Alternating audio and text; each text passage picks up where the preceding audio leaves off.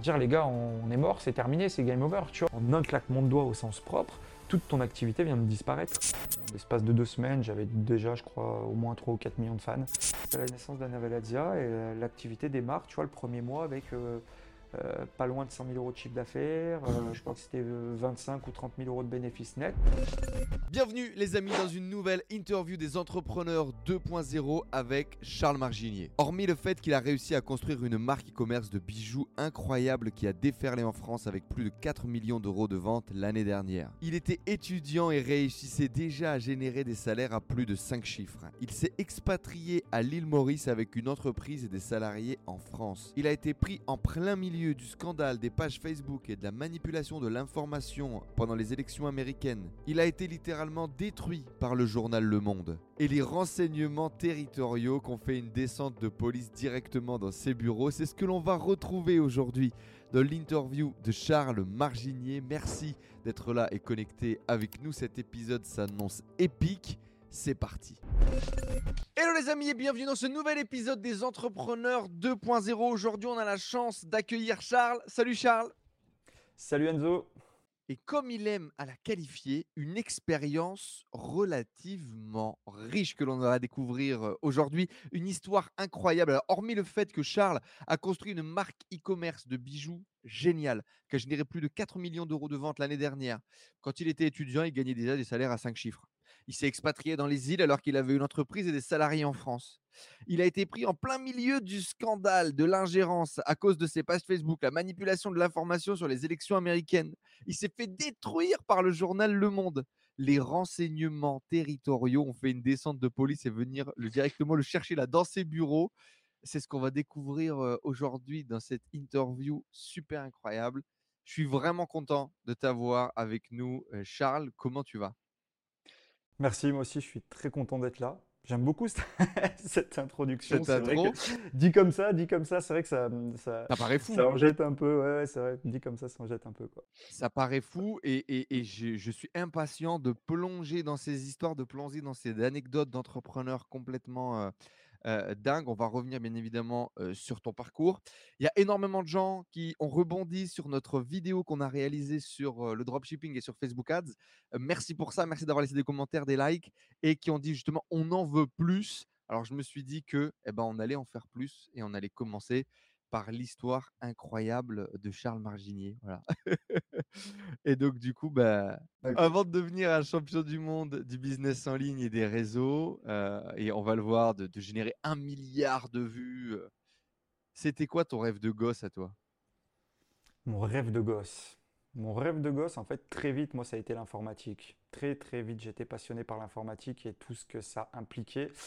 Et en fait, moi, mon rêve de gosse, je pense qu'il est né très jeune quand mon père me pitchait ce qu'allait être Internet, alors qu'Internet n'existait pas.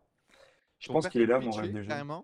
Ouais, mon, père me pitchait. Euh, j'ai vraiment un souvenir euh, très clair. J'étais très très jeune de mon père en train de me pitcher ce qu'allait être Internet. Ton père était Et je pense que il, était, il aimait beaucoup la techno. Il était médecin, donc c'était pas, ça venait pas de, de, cet univers, mais il était très intéressé par justement la techno. Et, c'est vrai que le fait de se dire, de pouvoir imaginer créer des choses virtuelles qui vont être utilisées par des gens réels, euh, très jeunes, c'est quelque chose qui m'a fasciné et qui m'a fait que finalement je me suis lancé tu vois, dans le code très très très tôt, vers 12-13 ans, où je faisais des choses qui, qui étaient absolument affreuses, où c'était juste des... Je téléchargeais des photos et tu pouvais voir des photos sur Internet. C'était mmh. dingue. Mais tu étais en train de, de coller tes premiers sites, tes premiers affichages. Bref, tu étais en train de construire des trucs, quoi. Mmh, c'est ça, et c'était des choses que les autres pouvaient voir. Et c'est ça qui rendait le truc vraiment cool, en fait. C'était, tu passais de, bricoler pour toi-même à bricoler quelque chose qui allait euh, être vu. Ça, c'était cool. Il y, avait ce besoin, du coup, très jeune, de montrer tes créations, quoi. Ouais, c'était de partager, de construire un truc qui soit partagé. Finalement, c'est même quand on est enfant, c'est ça. Si tu construis un Lego, que tu construis un très beau Lego, tu as envie de le montrer. C'est bien, tu l'as fait pour toi, mais tu as envie, as envie de le partager, ton Lego. Ouais, ouais, ok. Ça, ça, il y a, y a, beaucoup de gens, euh, surtout, euh, tu vois, ce qui est paradoxal, c'est que tu as quand même, on va dire, un profil un peu, un peu geek euh, de, de, dans la création, dans ta capacité à pouvoir on va dire, t'enfermer et construire quelque chose. Mmh. Et il y a beaucoup de gens qui ont un profil comme ça qui, bah, justement, vont plus le faire pour eux, tu vois. Vont plus s'enfermer dans leur truc, faire leur truc, et et limite le garder pour eux un peu, comme un trésor. Toi, dès le début, il y avait ce besoin, de le montrer au monde, ce qui va peut-être jouer plus tard dans le fait de vouloir le montrer à des milliards de gens? Probablement, probablement. Pro- Enfin, c'est même évident parce que finalement, là, moi-même, les constructions de communautés, c'est des choses qui, qui sont arrivées très très tôt à l'époque d'IRC, qui était, qui est l'ancêtre de Discord. Donc, toujours, toujours cette notion. Et puis finalement, je pense que ça permet d'avancer beaucoup plus vite, de partager les choses. Tu vois, c'est un petit peu comme tous ceux qui veulent lancer un business et qui ne veulent surtout pas parler de leur business. Et je pense que c'est par le partage qu'on construit. Donc, peut-être quand personne va te la voler de façon ton idée. Et là, c'est pareil. C'est bah, au moins, si tu fais quelque chose et que tu le partages, tu seras très vite fixé sur le fait que ce soit quelque chose de qualité ou quelque chose euh, tout pourri. Justement, tiens, on va directement faire une première digression sur ce sujet de, de- de- partager son idée. Il y a beaucoup de gens, effectivement, qui euh, ne parlent pas de leur idée, qui ne parlent pas de leurs produits, qui euh, ont, peur, en fait, finalement, de se faire voler, etc. Qu'est-ce que tu en penses, toi? Est-ce que tu penses qu'il faudrait pitcher son idée à tout le monde dès qu'on commence à la voir pour pouvoir euh, la développer? Ou est-ce qu'il faut développer ce culte du secret? T'en penses quoi? Bah, en fait, c'est marrant parce que donc, euh, s'il regarde cette vidéo, j'ai un de mes amis, un ancien associé, qui récemment, pour me pitcher son idée, m'a fait signer un accord de confidentialité. Ok. Un accord de confidentialité pour me pitcher sa startup. Et je pense que c'est complètement aberrant parce que en ce moment, tu vois, moi, je- j'ai j'ai besoin de projets. J'ai besoin de, de- d'imaginer, de créer, d'inventer. J'ai j'ai besoin de ça tout le temps, tout le temps, tout le temps. Et en fait, c'est le partage qui, qui fait tout parce que finalement, je me rends compte que même avec euh, finalement aujourd'hui quand même un peu d'expérience, 99 de mes idées sur 100, elles sont pourries. Et je le vois pas au premier regard. Le truc, c'est qu'il faut en parler, il faut les, les challenger. Et euh, l'objection qui va finalement réellement te dire que ben non, faut pas y aller. Il y a, une vraie objection là-dessus, euh, c'est pas bon. Elle peut venir d'absolument n'importe où. Et le problème, c'est que si tu fais pas ça, si tu fais pas cet effort, eh ben, tu vas pas l'avoir, ton objection, tu vas te lancer dans un business et au bout de peut-être six mois, un an, deux ans, et peut-être même après, euh, quand ça se passe mal, tu vas te rendre compte qu'en fait, il y avait des limites que tu n'avais pas vues euh, initialement. Donc, euh, il faut lancer son idée, il faut parler de son idée, parler, parler, parler, parler. Et de toute façon, si elle est si facile que ça à voler, ben, c'est qu'elle vaut peut-être pas le coup de s'y intéresser parce que dès qu'elle va être lancée, quelqu'un d'autre va, va la copier immédiatement et en faire la même chose. Donc, euh, non, non, moi, je, je prône le fait de, de la raconter à un maximum de monde pour essayer de lever vraiment toutes les objections. Allez, le, le- le premier concept de merde qui saute, euh, qu'on a débunké. Euh, est-ce que, du coup, pour continuer là-dessus, est-ce que l'idée a de la valeur ou est-ce que l'exécution a plus de valeur que l'idée? Pensais vraiment que l'idée avait très peu de valeur. En fait, ça dépend. Ça dépend. Ça dépend vraiment du contexte, dans le sens où il y a certaines idées qui sont extraordinaires et qui vont quand même euh, faire beaucoup de choses. Tu vois, typiquement, euh, récemment, moi, j'ai développé euh, à titre perso un, sujet sur le tracking. Sur, j'avais, j'avais pour idée finalement d'être capable d'entrecouper les données des différentes plateformes, d'entrecouper les données avec ma solution techno pour euh, être capable de te donner des bonnes données de conversion que Facebook n'arrive plus à, te à te donner. Ouais. Il s'avère que euh, j'ai réussi à faire quelque chose de, de super pertinent. Mais l'idée en elle-même, c'est que euh, le tracking, c'est pas du tout un sujet porteur. On l'a vu avec Criteo en bourse il y a quelques années, on l'a vu avec, bah, avec Facebook qui dévisse également. Du coup, et ben même si l'idée paraît pertinente là et que euh, l'exécution peut être très bonne, et ben si dans trois ans le tracking devient encore plus touchy et que du coup j'arrive pas à trouver d'investisseurs parce que l'idée n'est pas bonne, et ben tu te rends compte que là finalement euh, la force de l'idée euh, fallait la pondérer de manière élevée parce qu'elle avait une importance forte.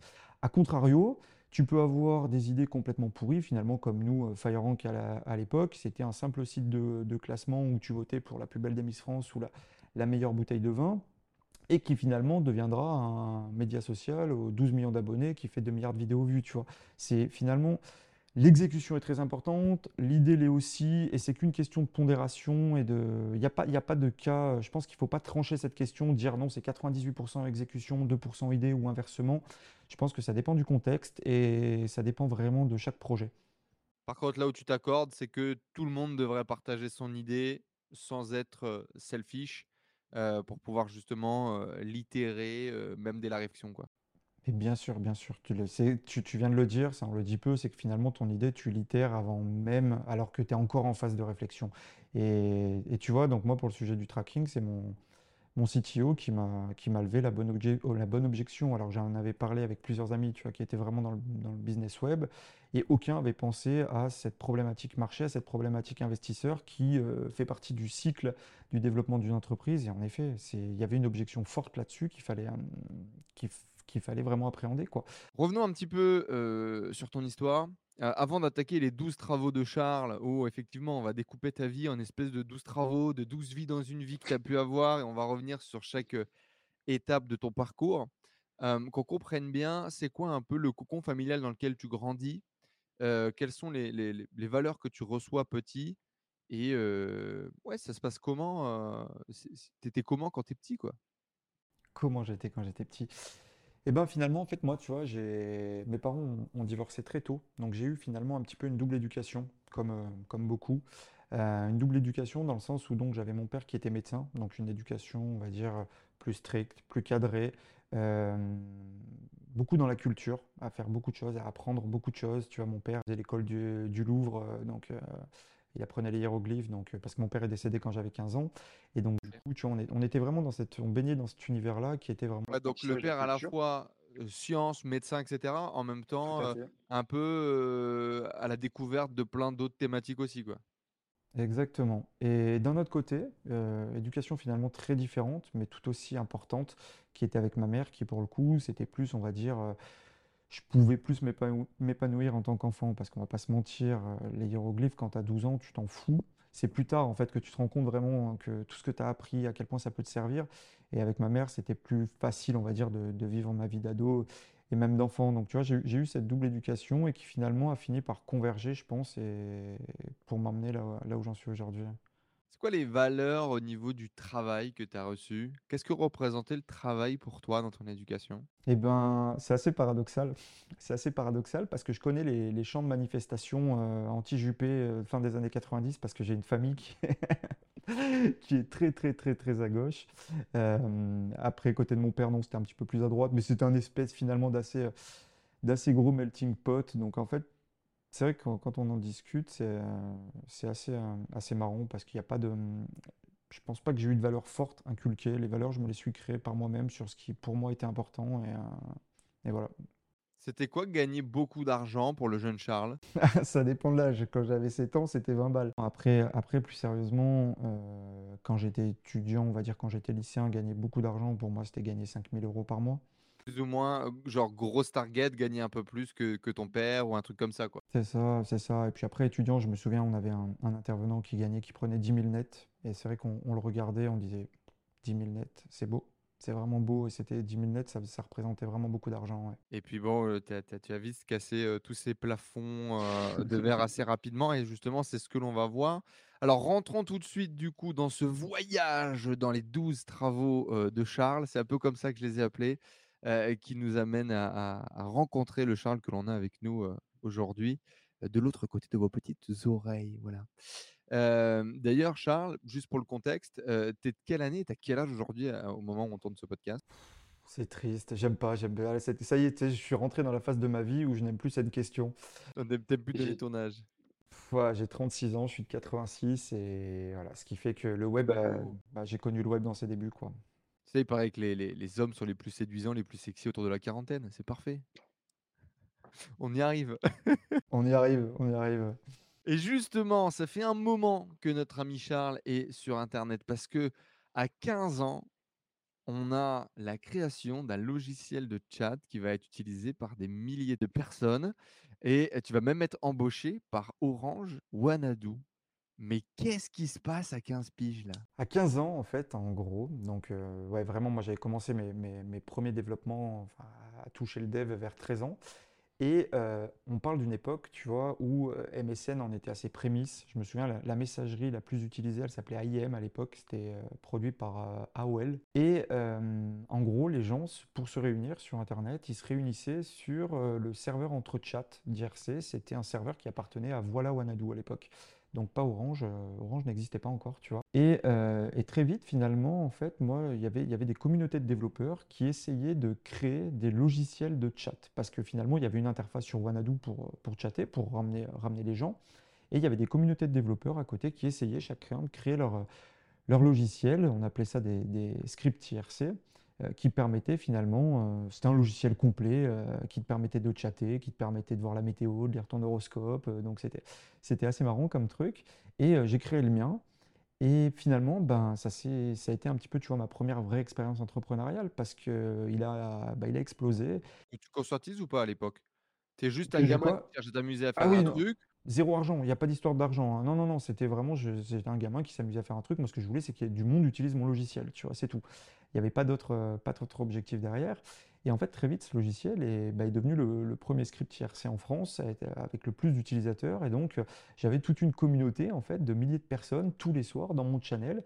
Ça s'appelait le Premium Script. Tu vois, j'avais créé toute une histoire, euh, un petit peu jeux vidéo, tout ça autour de ce logiciel pour, pour le rendre cool. Je devais le télécharger. C'était du logiciel Windows à l'époque, hein, parce que finalement, quand tu étais sur Internet, la majorité des gens, c'était sur Windows. Hein, c'était pas, il y a très peu de gens sur Mac et on, et naviguait pas sur les smartphones.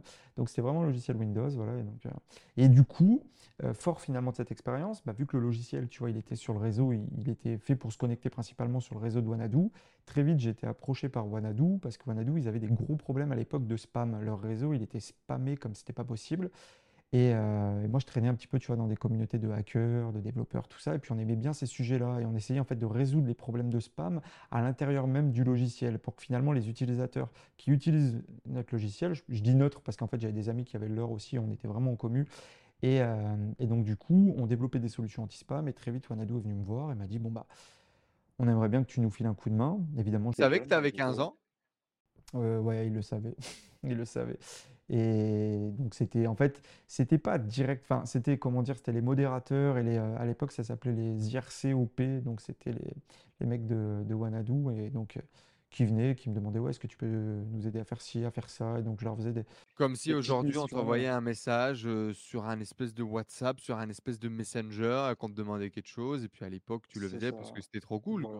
Ouais, c'est exactement ça. C'était cool et que ça me passionnait en fait. Tu vois, c'était une époque où c'était bien finalement parce que tu n'étais pas piloté par le fait de dire euh, j'ai une activité, il faut qu'elle génère du profit, il faut que je puisse la développer, la scale, etc. C'était vraiment autre chose qui pilotait, c'était la passion, tu vois. Et ça aussi, c'était, enfin, pour le coup, c'était formidable parce que pouvoir euh, construire des choses comme ça en étant piloté par sa passion, où tu ne te poses pas la question de en fait, comment je vais me nourrir demain. Bah, demain, ma mère, elle fera à manger comme hier, donc, euh, donc non, mais c'est con, mais ça, ça change. Ça aide, en fait. Ça aide complètement, ouais. D'ailleurs, on en reparlera peut-être après, mais moi j'ai un pote à moi qui me dit qu'on a tous besoin d'avoir des muses qui payent les factures pour pouvoir justement commencer à créer des choses avec passion sans réfléchir à autre chose. Tu as plein de gens qui disent l'inverse, que la fin te pousse à créer et, à passer à l'action. je pense qu'il y a vraiment deux écoles, euh, deux écoles là-dessus. Tu es plus quelle école, toi?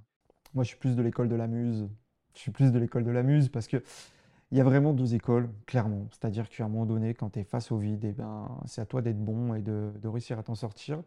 Malgré tout, euh, quand tu es dans cette dynamique-là, tu vas pas forcément faire les choix euh, qui te plaisent le plus à toi. Tu vas faire des choix, tu vas construire des choses pour l'argent, pour le profit, parce que tu es obligé d'être pragmatique, parce que tu es obligé de développer ton activité et de la pérenniser. Alors que si tu as une muse, donc moi c'est un petit peu tu vois, mon cas aujourd'hui, eh ben, tu vas pouvoir t'amuser. Tu vas pouvoir reprendre euh, vraiment du plaisir à piloter les choses différemment. C'est-à-dire que tu n'es pas constamment en train de regarder tes KPI financières. Tu peux un petit peu te focus sur ce qui te fait plaisir, sur développer quelque chose de cool. Et euh, bon, après, de toute façon, si, si, le projet prend et que ça devient une vraie entreprise, bah, à un moment donné, tu es, quoi qu'il arrive, obligé de reprendre les, mêmes KPI. Mais disons que ça te permet de, de, faire des choses euh, et des projets, des fois, qui ne sont pas des projets dont le but est lucratif, tu vois. Et c'est ça qui est cool, c'est que tu peux allouer du temps à ce que tu veux quand tu as une muse. Bah, notamment euh, comme le fait d'être là aujourd'hui connecté aussi. Euh, euh entre guillemets, alors moi, moi c'est ma chaîne, donc bon, il y en a qui vont dire que je gagne d'une façon ou d'une autre. Il faut savoir que cette chaîne YouTube me coûte plus d'argent que ce qu'elle leur rapporte. La YouTube toi, voilà, c'est ça. Toi, ta venue en tout cas, elle, elle, est plus justement bah, par envie de de, de, de, partager, de communiquer, de fédérer et, et pourquoi pas d'aspirer, de motiver d'autres gens. Donc, c'est effectivement, c'est aussi le, c'est aussi l'opportunité d'avoir des muscles Mmh. qui génèrent de l'argent. Qu'est-ce qui se passe à ce moment-là quand tu as 15 piges, que ton truc il prend, et? Heu, tu te rends compte que tu es en train de faire un truc de ouf, autour de toi, qu'est-ce que disent les gens? Est-ce que ta famille est au courant?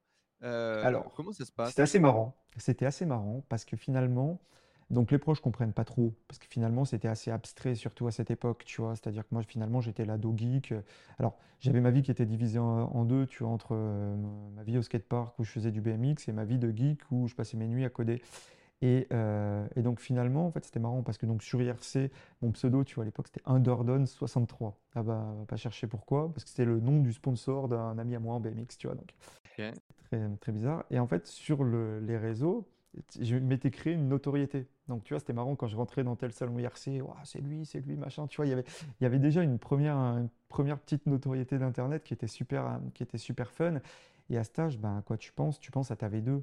Tu vois, j'étais codeur à l'époque et donc je pensais à développer ma V2 et à construire vraiment, aller plus loin, à proposer vraiment un logiciel qui, qui révolutionne tout et qui, euh, qui, qui allait, qui aille beaucoup plus loin. Et c'est là que j'ai connu mon premier échec personnel, parce qu'à l'époque, tu n'avait pas toutes les solutions de sauvegarde, de cloud, etc. Et j'avais passé six mois à développer ma V2 en local. Et euh, un soir, mon ordi ramait, tu vois. Donc là, euh, la V2, elle finissait d'être développée, tu vois, je devais avoir 17 ans. Donc j'étais à mes toutes premières cuites. Et je prends une de mes premières cuites, je rentre chez moi, et Ça mon dure un ordi moment du je coup quand même m'énerve. cette histoire, ça dure Ouais, ça a duré jusqu'à mes, dix- ouais, jusqu'à mes 17 ans en fait. C'est ce qui a tué, c'est ça, c'est vers mes 17 ans et demi, presque 18 ans, tu vois, ça, c'est- parce que la communauté était quand même épaisse, donc ça avait duré. Et, euh, et donc je rentre un petit peu, euh, voilà, donc tu, tu sais ce que ça fait hein, quand tu quand t'as 17 ans. éméché? Ouais, éméché, l'ordi qui rame, qui bug, et donc là je vais pour le, le réinitialiser, mais je voulais le réinitialiser en conservant mes données.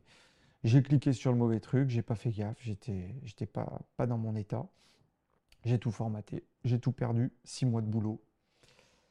Et six mois de boulot à stage, parce que c'était vraiment six mois de boulot, hein, j'ai passé mes nuits hein, sur ce truc. Et donc du coup, bah, forcément, ça, ça a changé beaucoup de choses et, et ça m'a fait, euh, ça m'a fait perdre la motivation et, et donner la volonté de passer à autre chose. Et c'est là où tu as lâché du coup, heu, cette aventure des chats, heu, des Ouais, chats IRC. Fondamentalement, c'était quoi? C'était un espèce de chat IRC white label sur lequel tu avais mis une surcouche et que tu avais réussi à marketer et attirer du trafic dessus? Où il y avait vraiment beaucoup plus de taf et il y avait vraiment une base quasiment inexistante? Techniquement, c'était une couche basée sur MIRC. Donc en gros, c'était, les- la structure de base de, MIRC et tu développais toute ta surcouche perso. C'était ça en fait, les scripts IRC. Donc c'est pour ça que tu pouvais mettre, tu pouvais afficher la météo, tu pouvais afficher, on faisait des, des systèmes de codage de texte, tu faisais, tu pouvais intégrer des jeux, des lecteurs MP3. euh, vraiment, tu vois, l'idée c'était que quand tu utilisais ce logiciel, tu faisais rien d'autre sur ton ordinateur, tu avais tout à ta, à ta disposition. Ouais. Mm. Ce qui serait toujours un truc cool d'ailleurs, heu, à remettre en place, au aujourd'hui Ouais, dans les faits où on a vrai. plein d'applis, dans tous les sens. Comment tu fais à ce moment-là pour que les gens téléchargent ton appli?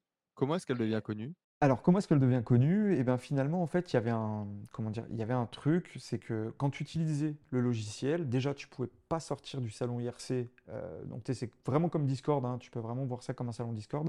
Donc, tu pouvais pas sortir du salon qui appartenait au script. Donc, comme ça, tu avais une communauté qui se faisait.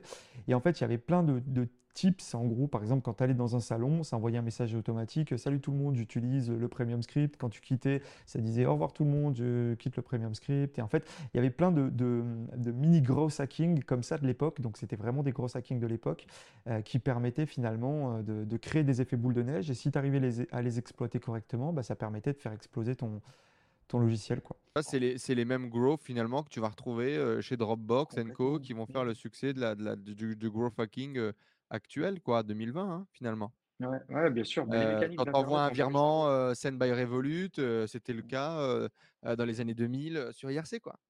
Ouais, Incroyable, c'est ça. incroyable. Allez, fermons ce travaux de notre ami Charles qui a commencé à l'âge de 15 ans avec son bot, IRC.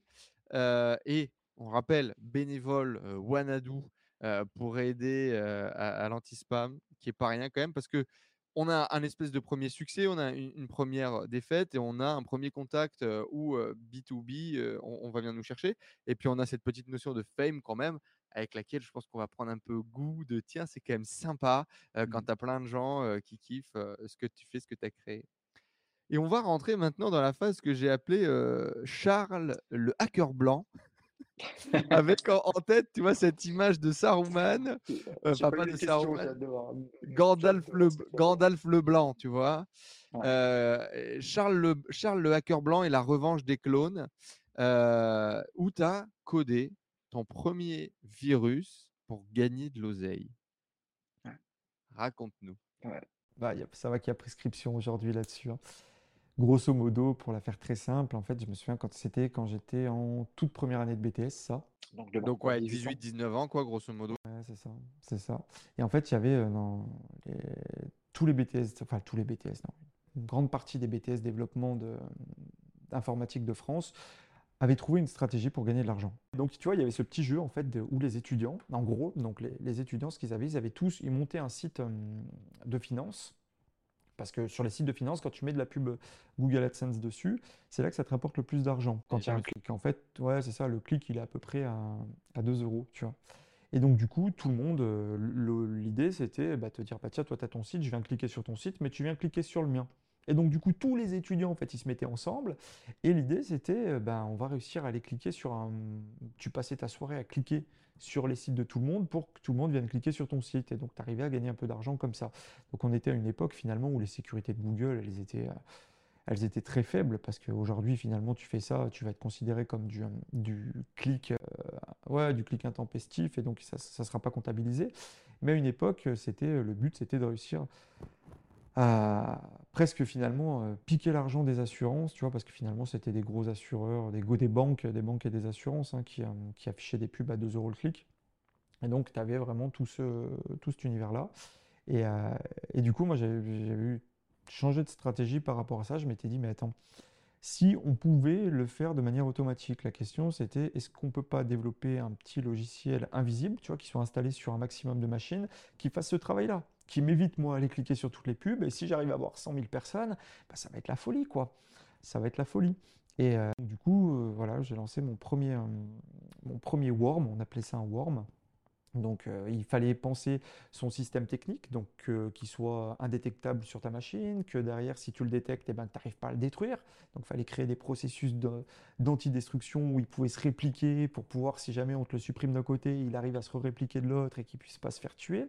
Il fallait lui penser un système de viralité. Donc à l'époque c'était par MSN, tu vois, c'était d'envoyer un, message de manière invisible sur MSN au milieu d'une conversation pour vraiment feinter le truc et t'emmener à aller télécharger un pseudo-outil.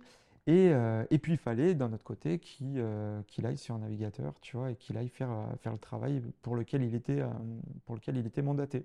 Et donc ton virus, il s'installait sur la machine de la personne, il ouvrait une page web en back-end, machin, il allait cliquer sur la pub. Tout à fait, exactement.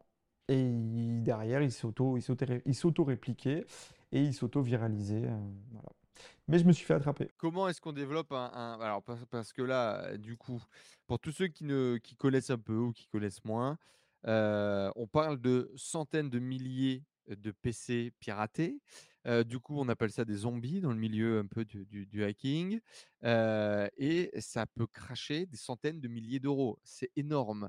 voir si un hacker hacké Charles et récupéré l'accès qu'il avait sur ces centaines de milliers de machines, ça pouvait être hyper dangereux. Je veux dire, aujourd'hui, c'est des attaques qui peuvent être à, hyper grosse échelle. Là, il nous a raconté ça comme si c'était une espèce de balade de santé, mais ce genre d'attaque. Il y, a des professionnels qui le font. Il y a des, des énormes, on appelle ça des botnets. déjà hyper développé en fait comme stratégie d'attaque. quoi. C'est ça. C'est ça. Notamment aussi au niveau de la viralité. Tu as, mmh, glissé ça comme ça, mais ça envoyé un message automatique sur MSN, ce qui était euh, le moyen avec lequel on communiquait tous à l'époque, qui dit Hey, salut, tu veux prendre une photo de la webcam de je sais pas quoi ou voir la webcam de ton voisin pendant qu'il n'est pas au courant que tu la vois ou je sais pas quoi, tout comme ça, c'est ça que tu disais ouais. C'est ça, en gros, le, ce qu'il ce qui racontait, c'est envoyer un message c'est Salut Enzo, tu veux voir à travers. En fait, en gros, c'est comme si on, est, on, était en train de chatter, tu vois, en train de discuter, et que d'un seul coup, je t'ai dit, oh, au fait, Enzo, je t'ai pas dit, j'ai trouvé un logiciel qui est ouf, euh, qui te permet de, de, voir à travers la webcam des autres. Et à l'époque, les gens étaient quand même un peu plus euh, naïfs, tu vois. Et donc, ah bah, euh, on n'y connaissait rien. On n'y connaissait rien. C'est ça. Tu allé sur un site qui s'appelait Webcam Live Discovery, je crois. Euh, et, en gros, sur ce site, tu voyais tout le logiciel qui te permettait de faire ça. Et en fait, quand tu l'installais, bah, évidemment, le logiciel, il était incapable de faire quoi que ce soit. Tu avais juste une interface, il ne marchait pas. Et là, c'était parti. euh, donc, t'étais, un- tu rentrais en fait dans la phase des. Oui, c'est comme ça que tu faisais faire installer le logiciel aux gens. Ouais, tu leur faisais croire une fonctionnalité qu'ils cherchaient vraiment à récupérer.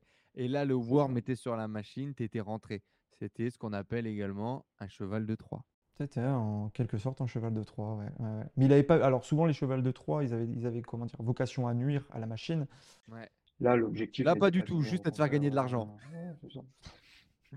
Et quand même, du coup, il y, a- il y a ce truc-là, pour la première fois, où tu veux gagner de l'oseille. Ouais, là ça commençait. Ça commençait forcément. Tu te dis, tu commences à, on va dire, tu- passer 18 ans, en fait, la question de l'argent commence forcément à se poser, en fait. C'est-à-dire que moi, tu vois, j'ai jamais fait les maïs. En fait, ce que je commençais à faire quand j'étais jeune, tu vois, j'essayais d'aller vendre à droite à gauche des sites internet. J'allais démarcher les entreprises, tout ça, pour dire, vous voulez pas un petit site web ou quelque chose. Et donc finalement, ça y est, il y a un moment donné où euh, tu te fais rattraper par la réalité. Et si tu veux partir en vacances avec tes potes, bah, tu as besoin d'un peu d'argent. Donc forcément, euh, quand, quoi que tu fasses, eh ben, ça commence à être pris sérieusement en considération. Et je me suis rendu compte que dans les communautés de hacking, finalement, euh, il y a eu une époque, on va dire, qui était lors des débuts d'Internet, qui était une époque très primature, où euh, c'était à qui fait le virus le plus violent. Euh, très vite, on est passé à qui fait le plus d'argent. C'est-à-dire que pas d'intérêt de développer un virus qui casse une machine. Tu développes un virus, c'est pour gagner de l'argent. Il faut que ça fasse sens. Il faut que ça soit parfaitement intégré, que ça soit invisible, que ça ne porte pas de préjudice à la personne qui est infectée, etc. Il y a vraiment, il y avait, des mécaniques qui, allaient dans ce sens-là et qui, sont aujourd'hui exactement les mêmes, qui n'ont pas changé du tout. Pour en revenir justement et faire un paradoxe avant de raconter comment est-ce que tu t'es fait attraper la main dans le sac comme un enfant de 12 ans, euh, aujourd'hui, ça serait exactement la même chose, par exemple, avec la création de chaînes YouTube sur des thématiques type finance, etc.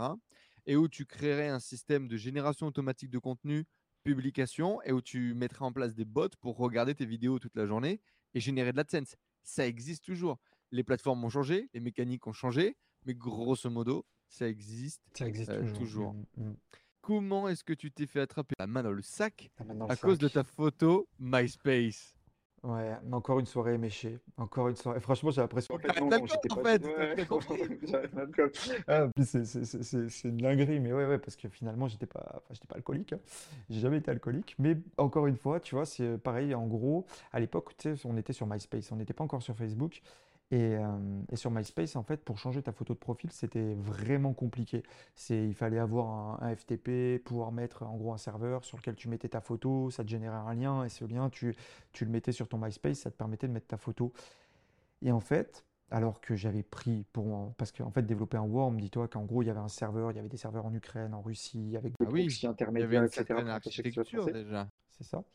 Et, euh, et le worm, en fait, il était sur ce qu'on appelle le serveur de fond, donc vraiment celui qui est tout en bas de la, chaîne. Et donc, euh, bah, je suis rentré et j'ai mis la photo de mon MySpace euh, sur le serveur qui était tout en bas de la chaîne. Et donc, du coup, ben, il a fallu quoi? Il a fallu 48 heures. 48 heures seulement pour que le, le premier à s'en être rendu compte, c'est Seculabs, si j'ai mes souvenirs sont bons. Donc, euh, m'ont contacté immédiatement. Zataz, qui était le site numéro 1 à l'époque d'actu en informatique. Et finalement, d'avoir pu retracer que c'était le serveur de fond. Là, on parle de chaîne. informatiques, sociétés spécialisées en sécurité, qui sont à l'époque pionniers, qui font des centaines de milliers d'euros, enfin de francs à l'époque, euh, machin. Enfin, c'est des gens sérieux, quoi. Là, il y a le, le petit jeune qu'on est en train de ouais. débunker dans sa chambre, euh, qui se fait euh, un peu tirer les oreilles par, euh, par les grands du, du- du truc, quoi.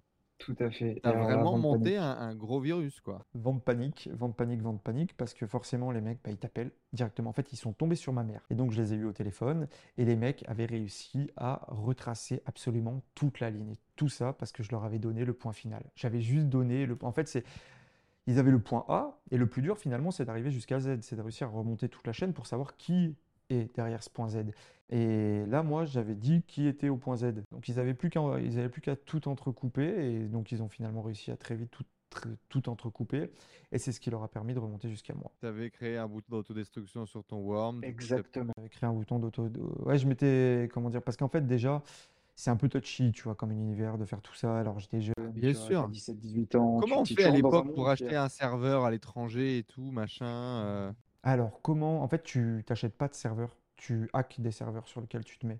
C'est-à-dire qu'en fait, tu de... non, mais essayes de trouver des portes d'entrée en fait, sur des serveurs où, où tu vas mettre tes données dessus. Ouais, donc Comme ça, en fait, potentiellement, euh, même d'un point de vue identité, si tu fous pas ta photo, il n'y a jamais moyen de te remonter en Non, fait. ça n'existe pas. Ben non, t'existes pas. Le but, c'est que, en fait, il y a toujours des traces, mais c'est qu'il n'y ait vraiment aucune trace de toi nulle part. C'est, de toute façon le nerf de la guerre du hacking, c'est d'être totalement invisible et transparent. Il faut pas qu'on puisse te voir parce que sinon c'est trop, c'est trop risqué, tu vois. Et, mais bon, pour le coup, là, ça n'avait pas marché. Et vu que c'était touchy, tu vois, bah forcément, j'avais eu la. Parce que déjà, tu es jeune, donc en fait, tu sais pas vraiment ce que tu fais. Tu vois, à cet âge, tu n'as pas le. Tu vois, aujourd'hui, bah, évidemment que non, j'irai jamais sur un terrain comme ça. Mais bon, voilà, j'étais jeune, jeune et con, hein, comme on dit. Et euh, dans ma jeunesse, bah, coup de bol pour moi, j'étais pas que con et j'avais eu la chance de créer ce, bouton d'autodestruction. En fait, en gros, que je, je passais un paramètre sur un de mes serveurs à, trous, donc à, à valider disparaît. Donc, parce que forcément, quand tu as Seculabs qui t'appelle, que après tu passes sur Zataz, etc., tu, toi, t'es gamin, t'es gamin, tu paniques, hein, tu es, en panique, tu fais mais qu'est-ce que j'ai fait Qu'est-ce que j'ai fait? Et donc, du coup, bah, tu supprimes tout immédiatement, tu t'appuies sur le bouton rouge, puis tu disparais, tu dis, tu prends un grand souffle et tu dis, allez, on va faire autre chose maintenant parce que. Tu as gagné de l'argent J'ai gagné de l'argent, j'ai gagné de l'argent. Donc euh, Google, C'est s'en un est peu jamais touchy, rendu donc compte, pas. euh, Ouais, non, Google s'en est jamais rendu compte, personne s'en est jamais rendu compte. Et, euh, et comme finalement d'ailleurs, tu vois, parce que le, le point de départ, c'était tous ces étudiants en fait qui, euh, qui cliquaient sur leur pub. Et euh, des centaines d'étu- d'étudiants en informatique en France, pen- pendant facile 2-3 ans, ont gagné beaucoup d'argent grâce à Google. ouais. Tu as été le seul à utiliser ton Worm ou tes potes aussi en avaient développé et tout le monde profitait du filon? Non, non, celui-là, là, c'était, euh, c'était vraiment moi tout seul. euh, Je m'étais mis, je me souviens, c'était, je l'avais développé, je crois, que c'était en plein mois de juillet ou août. Tu vois, je m'étais enfermé pendant trois semaines dans le noir dans ma chambre à côté, à coder jour et nuit pour développer ce truc. Et Comment t'encaisses l'argent à ce moment-là, à cette époque-là?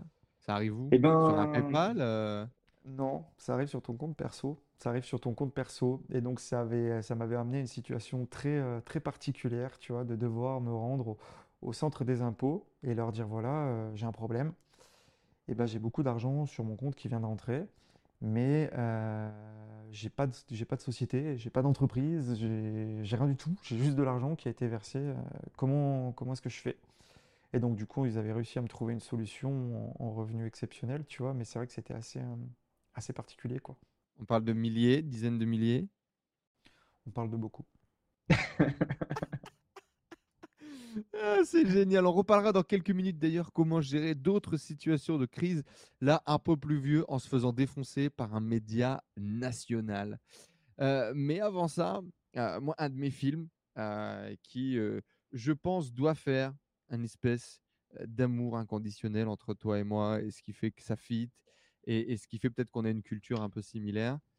Un de mes films préférés, c'est le film sur Kevin Mitnick, qui, si vous ne le connaissez pas, est un des plus grands hackers de l'histoire.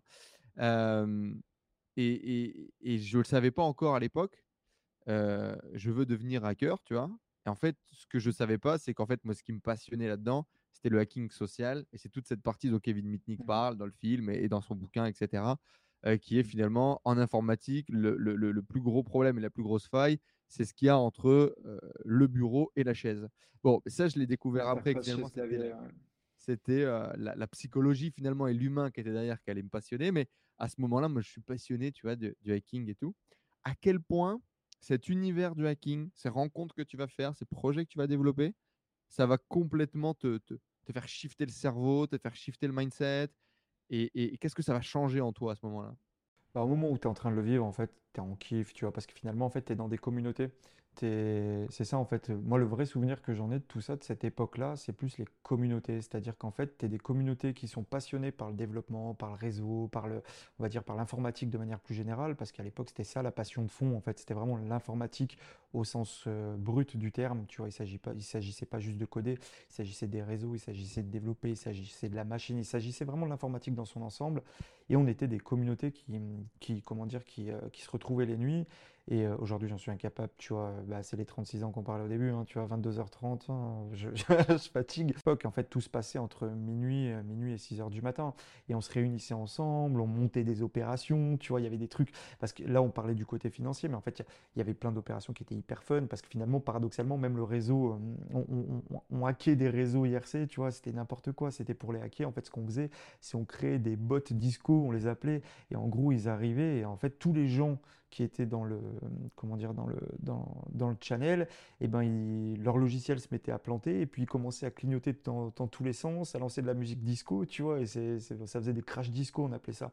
Et on lançait des attaques comme ça, tu vois. Enfin, il y avait plein de, on, s'éclatait en fait, tu vois. C'était des trucs parce que finalement la majorité des choses, c'était des trucs pas bien méchants, c'était juste finalement des ados qui s'amusaient qui étaient, qui étaient dans leur, dans leur bulle la nuit et qui, et qui s'amusaient.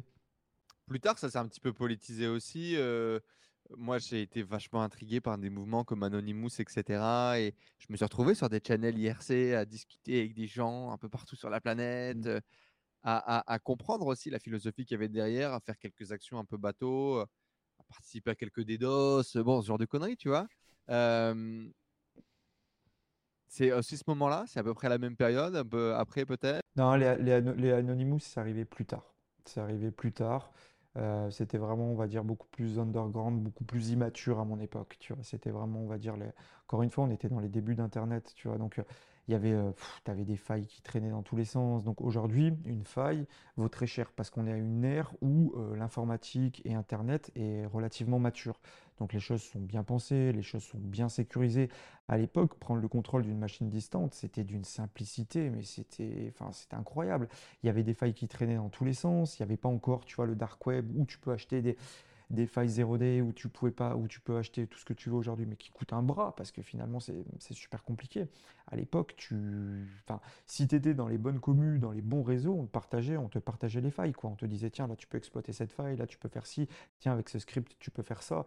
Et finalement en fait c'était vraiment, c'est pour ça que c'était beaucoup plus underground et beaucoup plus immature parce qu'on était face finalement à, à des technologies qui étaient beaucoup moins robustes qu'elles le sont aujourd'hui. Et, et d'un point de vue, euh, moi je, je kiffe. D'un point de vue euh, plus du coup euh, au niveau de ton état d'esprit, est-ce que euh, aujourd'hui avec le recul pour le coup, est-ce que mis à part ce côté communautaire, créer des projets avec des copains et et t'amuser à essayer de pirater des trucs, est-ce Ouais. que tu penses que Oui, c'est apporté des choses? Ouais, clairement. En fait, clairement, parce que finalement, en fait, tu te rends compte que le, le mindset du hacking, de manière générale, en fait, c'est un mindset d'un peu, euh, tu dois, en fait, un bon hacker, c'est pas forcément un bon technicien. C'est celui qui va penser à la bonne parade dans un contexte. Et des fois, en fait, tu te rends compte que pour hacker un truc, euh, la solution, elle est hyper simple, mais fallait y penser. Tu vois? Et donc, du coup, en fait, ça t'amène à appréhender les choses de manière totalement différente. Que ça soit après quand tu es étudiant dans tes cours, bah, tu vas être beaucoup plus efficace. Et après, dans ta vie d'entrepreneur, déjà, on va dire sur le web, bah, par rapport à tous les grosses hacks, mais pas que par rapport aux grosses hacks. Finalement, c'est même d'un point de vue stratégie générale. En fait, tu penses toujours à essayer de, comment dire, de contourner, de regarder un petit peu les chemins, les chemins transverses. Tu cherches toujours à, comment dire, tu, tu prends pas l'autoroute classique, tu vois, tu as, un mindset qui est vraiment différent et qui t'amène à, il faut feinter. En fait, il faut feinter parce que c'est comme ça, en fait. C'est inscrit dans ton ADN et c'est la- c'est l'art de la feinte, tu vois. Ça t'a amené à think outside the box, de pas voir le problème comme un problème, d'essayer toujours de voir 10 portes dans. En fait, là où tu pouvais pas rentrer, c'était une opportunité pour te dire, OK, comment est-ce qu'on fait pour rentrer plus qu'autre chose, C'est ça. C'est ça, ouais, exactement. Moi, c'est vraiment un des trucs que ça m'a amené. Et c'est pour ça que bah, typiquement, il y a des gens, tu vois, en coaching, coaching de groupe, coaching individuel. Ah ouais, j'ai ce truc là, putain, 6 mois, 3 mois. Bah, fais ça. Ah. Et, et- et parce qu'en fait, si tu veux, ça m'est arrivé plein de fois où, où- où, en fait, je sais pas si c'est parce que euh, je pense différemment, machin, mais t'as t'as juste, euh, tu vois, le, le mec, il voit, il a des espèces de hier, et toi, en fait, tu as juste hop, contourné le problème, tu apprends autre chose. Euh, mais des, des trucs qui peuvent paraître cons ou des trucs, tu vois, qui, qui... des trucs très simples, en fait. C'est effectivement, euh, j'ai l'impression, avoir un panel de, de, de- de vues différents ou, ou pas s'arrêter au premier problème que tu vois et, et puis essayer de challenger systématiquement les Bah, c'est situations. ça, en fait. c'est- Il faut, il faut avoir une approche, il faut avoir une approche. Et en fait, ça, c'est vraiment pour le coup ce que t'apprends le hacking, c'est que par défaut, tu ne peux pas. Si je veux rentrer dans ta machine, par définition, je ne peux pas. Donc, euh, du coup, tu es face à un mur. Donc, dans 100% des cas, de toute façon, pour réussir à faire quelque chose, tu dois réussir à contourner le mur. Tu dois réussir à trouver une solution parce que tu es constamment face à un mur. Et, et ça, quand déjà tu arrives à t'inculquer ça et que finalement bah, les murs sont très souvent virtuels et qu'il y a des solutions très très simples pour les contourner parce qu'en fait tu te rends compte que le mur, eh ben, il fait que 4 mètres de large. donc tu as juste à passer à côté et tu seras derrière. Et ben, quand tu as compris ça, tu te rends compte que euh, ça s'applique finalement dans toutes les composantes de ta vie et pas uniquement euh, dans, du hacking pur ou dans du développement pur. Tu vois, c'est vraiment c'est pour ça que même d'un point de vue stratégique, aujourd'hui, je le vois sur mes boîtes. Enfin, c'est, c'est pour ça que j'ai ma manière à moi de piloter mes entreprises depuis toujours. Et que là, on, raccorde avec ce qu'on parlait au début, que l'exécution était très importante en plus de l'idée, dans le sens où finalement, euh, on se met tous les deux à un point on a chacun notre mindset et notre façon de voir les choses différentes. Dans un an, on sera, même avec une même idée, on sera pas du tout au même endroit. Exact. Et du coup, maintenant, on fait un saut dans le futur et on arrive en 2007 avec la découverte des pages Facebook et du coup des audiences qu'on peut, qu'on, peut créer euh, sur Facebook. Donc Facebook arrive en France euh, en, en 2007.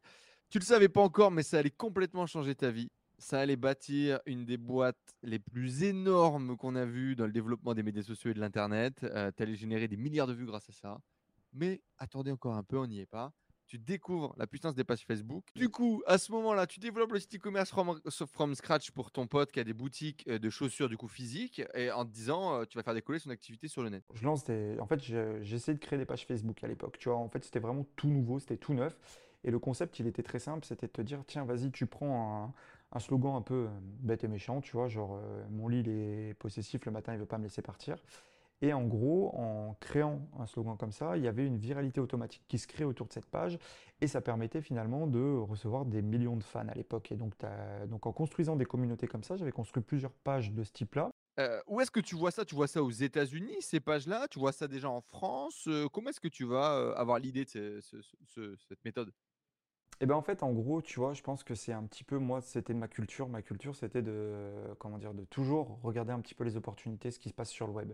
C'était euh, comment être visible, comment créer des choses sur le web, qu'est-ce qui est, qu'est-ce à l'hype en ce moment, qu'est-ce, qu'est-ce qui se fait ou qu'est-ce qui ne se fait pas? Et très vite, en fait, j'ai vu qu'il y avait des premières pages Facebook qui étaient en train justement d'exploser, qui prenaient de la viralité, parce qu'on était à une époque où un newsfeed, c'était, euh, comment dire, c'était conçu totalement différent d'aujourd'hui. Et donc dès que tu aimais une page, tous tes amis le voyaient et le voyaient en fait par ordre euh, de date à laquelle tu le faisais. Ça voulait dire que c'était pas Facebook qui triait ton fil d'actualité pour toi, c'était tes dernières, les dernières actions de tes amis qui apparaissaient en haut de fil d'actu. Donc si tu arrivais à trouver un nom de page qui était suffisamment pertinent et qui était suffisamment viral, ça crée un effet boule de neige super fort et ça te permettait de monter comme ça. Seul, c'est ça. Tu partageais juste, tu crées une page, tu la partageais à tes amis et tu pouvais te retrouver avec un million, deux millions de fans. C'est d'ailleurs une opportunité qui a quasiment duré dix ans parce que moi je l'ai connu quand on s'est lancé dans l'e-commerce en 2016-2017 et c'était bah, tu vas nous le raconter après, mais c'était toujours euh, incroyable, rémunérateur de ouf. Et euh, bref, du coup, à ce moment-là, tu crées tes premières pages euh, et, tu fais tes premières communes, ça marche tout de suite? Tu as les premiers résultats rapidement? Ça marche tout de suite, ouais, ça marche tout de suite. Il n'y a, pas eu de, il y a pas eu de délai, ça marchait tout de suite. J'ai réussi à créer vraiment des belles communes très vite et à me retrouver, tu vois, en l'espace de deux semaines, j'avais déjà, je crois, au moins 3 ou 4 millions de fans. Donc c'était allé très très vite, ouais. Parce qu'il y avait une viralité en fait au tout début, donc ça, ça a vraiment duré quelques mois, mais au tout début, il y avait une viralité sur la création des pages qui était incroyable. Et que justement, tout ce qui s'est passé les dix, années qui ont suivi se sont reposés sur euh, ces, euh, ces, quelques mois en fait au, début où tu pouvais créer tout et n'importe quoi. Et c'était vraiment une dinguerie. Ok. Et donc à ce moment-là, tu fais une pub pour la, le, nouveau site e-commerce de ton pote. Et bam? Et bam et bam, genre avec une page de 700 000 fans du coup à l'époque, j'arrivais à faire, euh, alors je sais plus le chiffre exact, mais je sais que ça faisait des shoots de 100 commandes d'un coup, tu vois. Genre en gros, je publiais un lien avec euh, une, paire de chaussures, pour le coup qui n'était pas du tout un target, hein, c'était vraiment, euh, ça tapait dans le tas. Sauf que quand tu avais 700 000 fans, tu touchais 700 000 fans. Donc 100 commandes sur 700 000 personnes, c'était très facile à atteindre. Il n'y avait pas du tout la guerre du reach dans les fils d'actu. C'était vraiment une époque très différente. Et donc du coup, en faisant un simple post organique à partir d'une page, tu pouvais faire des dizaines et des dizaines de ventes sur chacun de tes posts. Et c'est ce qui lui a fait finalement, euh, dès le tout début qu'on a lancé son site, ça lui a fait littéralement exploser son site. Et du coup, ton pote, il, arrive à sortir entre guillemets de sa galère, il arrive à Malheureusement non, parce qu'en fait il était, tu vois, il était très endetté. Euh, il avait plusieurs boutiques qui étaient vraiment, vraiment, vraiment très endettées. Ça n'a pas suffi. Euh, parce que, ben, mine de rien, c'était lui vendait des chaussures pas chères sur lesquelles il y avait peu de marge. Il fallait en vendre, ben, c'était pas en vendant, même en vendant 2000 paires, euh, ça, ne remboursait pas les dettes. Donc il fallait vraiment vendre de manière très massive et ça demandait des, comment dire, une restructuration de l'entreprise parce qu'après, bah, toutes ces commandes, il fallait les expédier. Là, il, avait fait appel à toute sa famille, tu vois, pour expédier toutes les commandes et tout. Mais mais ça n'a pas suffi et donc, et donc il s'est arrêté assez rapidement finalement. Par contre, à ce moment-là, là, on parle real business, quoi. On parle d'un vrai business sur lequel tu es en train de mettre le doigt, avec du real money derrière, du vrai reach. tu pètes un câble quand tu découvres ça, quand ça marche? Tu te rends pas compte? Tu pètes un câble, oui et non, parce qu'au début, en fait, tu vois, quand j'ai commencé vraiment à faire ça, c'était pour aider. Donc du coup, moi, je gagnais pas d'argent, tu vois. C'était vraiment, en fait, j'essayais de trouver des... Euh, parce qu'en gros, euh, j'avais essayé de lancer plusieurs projets, tu vois. J'étais dans une... Euh, à l'époque, donc quand j'étais étudiant en informatique, c'était qui va créer la nouvelle startup, tu vois, à la mode, quoi. Qui va créer le nouveau MySpace, parce qu'on était... Facebook était tout récent, donc qui va créer le nouveau Facebook, qui va créer le nouveau Twitter. Euh, et, donc, du coup, en fait, tu étais plus dans cette hype-là. Et donc, tu cherchais par tous les moyens, tu vois, à trouver des, axes de développement marketing qui étaient très forts et qui étaient surtout 100% organiques. Parce que c'était pas. Si on ramène, on se ramène à cette époque-là, c'était il y a quoi maintenant Il y a une grosse quinzaine d'années. Internet était vraiment différent d'aujourd'hui, c'est-à-dire qu'on était bercé par le SEO, donc tout le monde connaissait, s'intéressait beaucoup au SEO.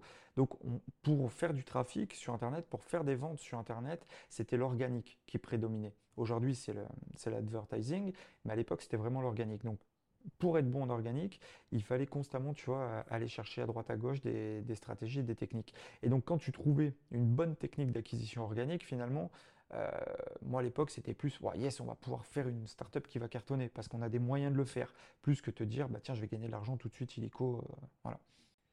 Ton pote, t'arrives pas à le sauver. Par contre, tu te dis, je me lance dans l'e-commerce. Et je vais me sauver moi-même. grosse erreur, grosse erreur évidemment.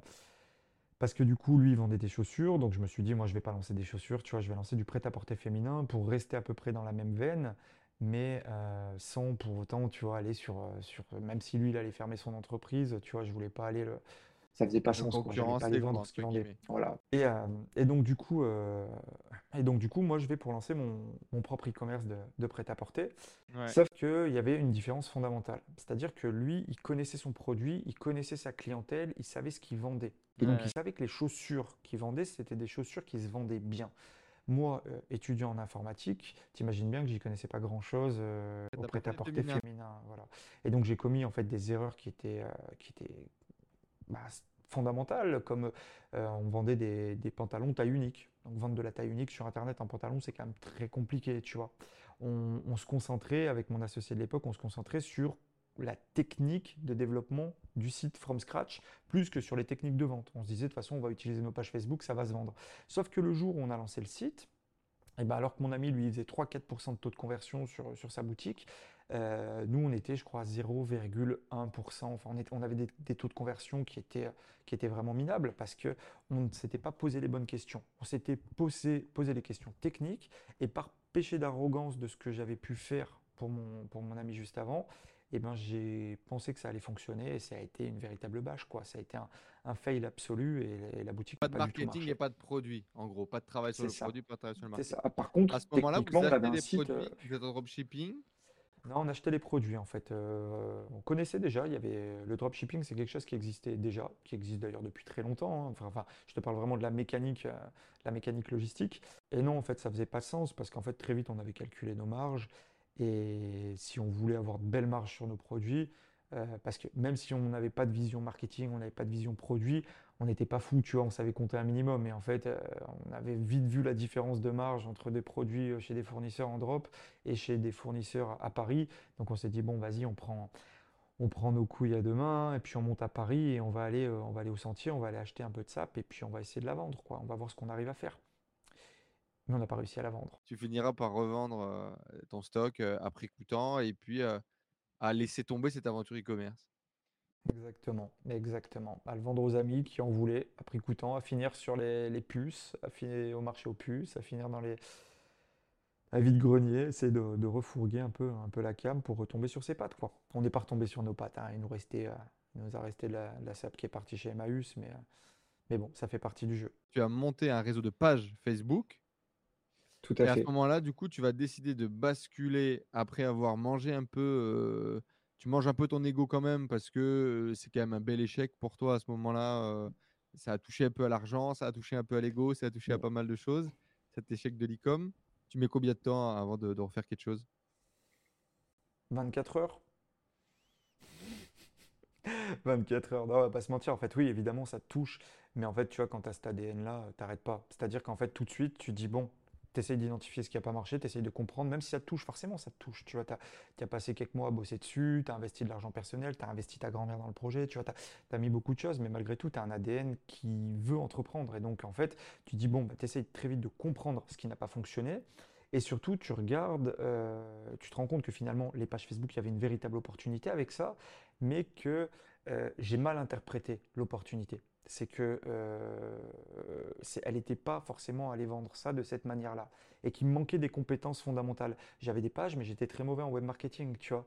J'étais très mauvais en vente. Il me manquait vraiment des compétences de fond sur lesquelles je devais me former pour pouvoir justement euh, exploiter par la suite euh, les différentes opportunités que je pouvais trouver. Parce que là, je commencer à comprendre tout doucement ce qu'était une véritable entreprise et qu'il ne s'agissait pas juste en fait de faire le foufou tu sur internet à essayer de, faire des coups de cash à droite à gauche. Non si tu veux monter une activité si tu veux monter un e-commerce en l'occurrence si tu veux monter une marque euh, bah, ça se fait pas comme ça. Il y, a des, il y a des mécaniques qui entrent en jeu qui sont, qui sont différentes et qui sont plus complexes et que tu n'appréhendes pas simplement avec euh, en montant d'un coup de voiture à Paris et, euh, et avec trois pages Facebook et donc à ce moment-là, en plus des trois pages Facebook, tu décides de monter un réseau de sites de divertissement et d'actualité dans la même veine que les pages euh, pour faire de la vue, pour faire du trafic. C'est ça. Qu'est-ce qui se passe? concrètement en fait Donc du coup, j'avais ces pages et je cherchais forcément. Je disais putain, je peux toucher des millions de personnes tous les jours parce que vraiment le reach à cette époque était c'était une dinguerie.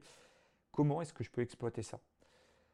À l'époque, on parlait pas d'influenceurs, puis tu vois, euh, surtout à cette époque, me mettre euh, face cam, tout ça, c'était pas du tout quelque chose qui, euh, pour moi était pertinent. par contre, ce qui était le plus pertinent, en fait, c'était au, au, tout début, le, tout premier truc que j'ai fait, ça, s'appelait Un jour un lien. Et, et, donc, du coup, je mets mes premières pubs avec des régies, tu vois, Google AdSense, sur, sur ce premier site. Et en fait, très vite, eh ben, je me rends compte que là, j'ai peut-être en effet identifié une opportunité qui, elle, était beaucoup plus pertinente dans le sens où bah, c'était finalement c'était presque de l'infoproduit, hein, tu vois. Bon, pas tout à fait parce que je vendais pas un truc, mais euh, je mettais, en fait, l'objectif c'était de fournir du contenu le plus divertissant possible, du clickbaiting, hein, appelons, appelons les, un chat un chat. Euh, sur lequel il y avait évidemment un maximum de pubs, et donc de driver un maximum d'audience vers tout un réseau de sites euh, d'infodivertissement. Et très vite, euh, des médias euh, internet d'aujourd'hui, quoi, en gros. Ouais, presque, presque, parce que ça n'existait pas beaucoup en fait. C'est vrai que le, le clickbaiting, c'était, on va dire, on envoyait moins, beaucoup moins. C'était une époque en fait très différente et euh, il n'y avait pas tous ces sites en fait comme on peut le voir aujourd'hui, tu vois. Bah ouais. Et aujourd'hui, le, le... Bah, tu vois des boîtes comme Melty, Combini, Brut, etc. Melty s'est lancé à la même époque. Ouais, Melty s'est lancé un peu à la même époque, mais eux c'était différemment. Eux, ils ont fait ça par Google, tu vois c'était ils avaient développé en fait des systèmes en gros qui leur permettaient de faire de l'acquisition de trafic par Google, alors que justement moi c'était par Facebook. Et euh, ouais, tout à fait. Tu vas quand même, euh, j'imagine, développer un peu de, SEO sur tes sites d'actu ou pas du tout? Pas du tout. Pas du tout. C'était pas du tout le sur ouais, c'était Facebook principal. Tu vois, il y avait une source qui était tellement dingue parce que tu pouvais emmener. Alors au tout début, c'était pas en millions, mais dès le début, en fait, c'était en centaines de milliers de visiteurs jour. Donc du coup, en fait, tu te concentrais à développer tes réseaux, à développer tes communautés pour pouvoir justement driver de plus en plus de trafic vers tes sites, quoi. Et donc, tu gagnes de l'argent, tu gagnes de l'argent tout de suite via AdSense? Je gagne de l'argent tout de suite via AdSense, en effet. Ouais, ça allait très très vite et puis, euh, et puis finalement les revenus ont été assez vite importants. Ouais. Par contre, la peur du potentiel, la peur que ça soit quelque chose qui va disparaître, tu décides de passer à autre chose et de construire une agence web. Et tu le diras peut-être avec l'envie de faire quelque chose de plus sérieux, plus corporate, peut-être plus solide. Qu'est-ce qui se passe à ce moment-là? Pourquoi est-ce que tu laisses tomber finalement l'opportunité de ta vie, mais tu ne le sais pas encore effectivement, euh, pour développer une agence web? Eh bien parce que du coup, euh, très concrètement, quand j'essaie en fait de prendre un peu de recul sur moi-même, euh, mieux vaut être sous que con, ça dure moins longtemps comme page Facebook. Pour moi, tu vois, c'était pas le, le meilleur pas le business que tu avais envie de dire. Hey, les gars Ouais, c'est ça. Je suis le king Non, puis j'y croyais pas en fait, j'y voyais pas un avenir à long terme. Pour moi, Facebook allait bloquer le reach, allait limiter ça. Tu vois, il y, allait forcément avoir une intervention en fait de, Facebook. Franchement, imagine ta carte de visite, CEO vaut mieux être sous que quand ça dure moins longtemps. Ça dure moins longtemps, c'est moyen. Mais bon, pourquoi pas. Hein. Au final, au final, je vais y revenir. Je vais, je, vais, y revenir plus tard, quoi.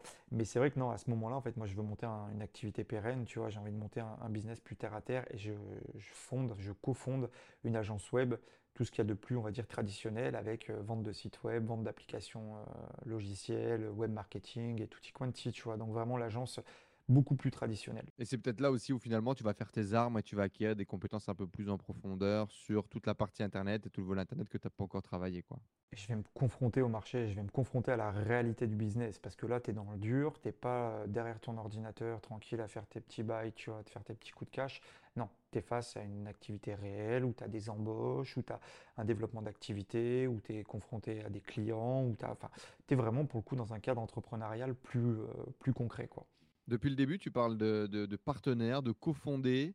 Euh, est-ce que c'est la même personne depuis le début? À quel point c'est important d'avoir quelqu'un avec qui monter des projets?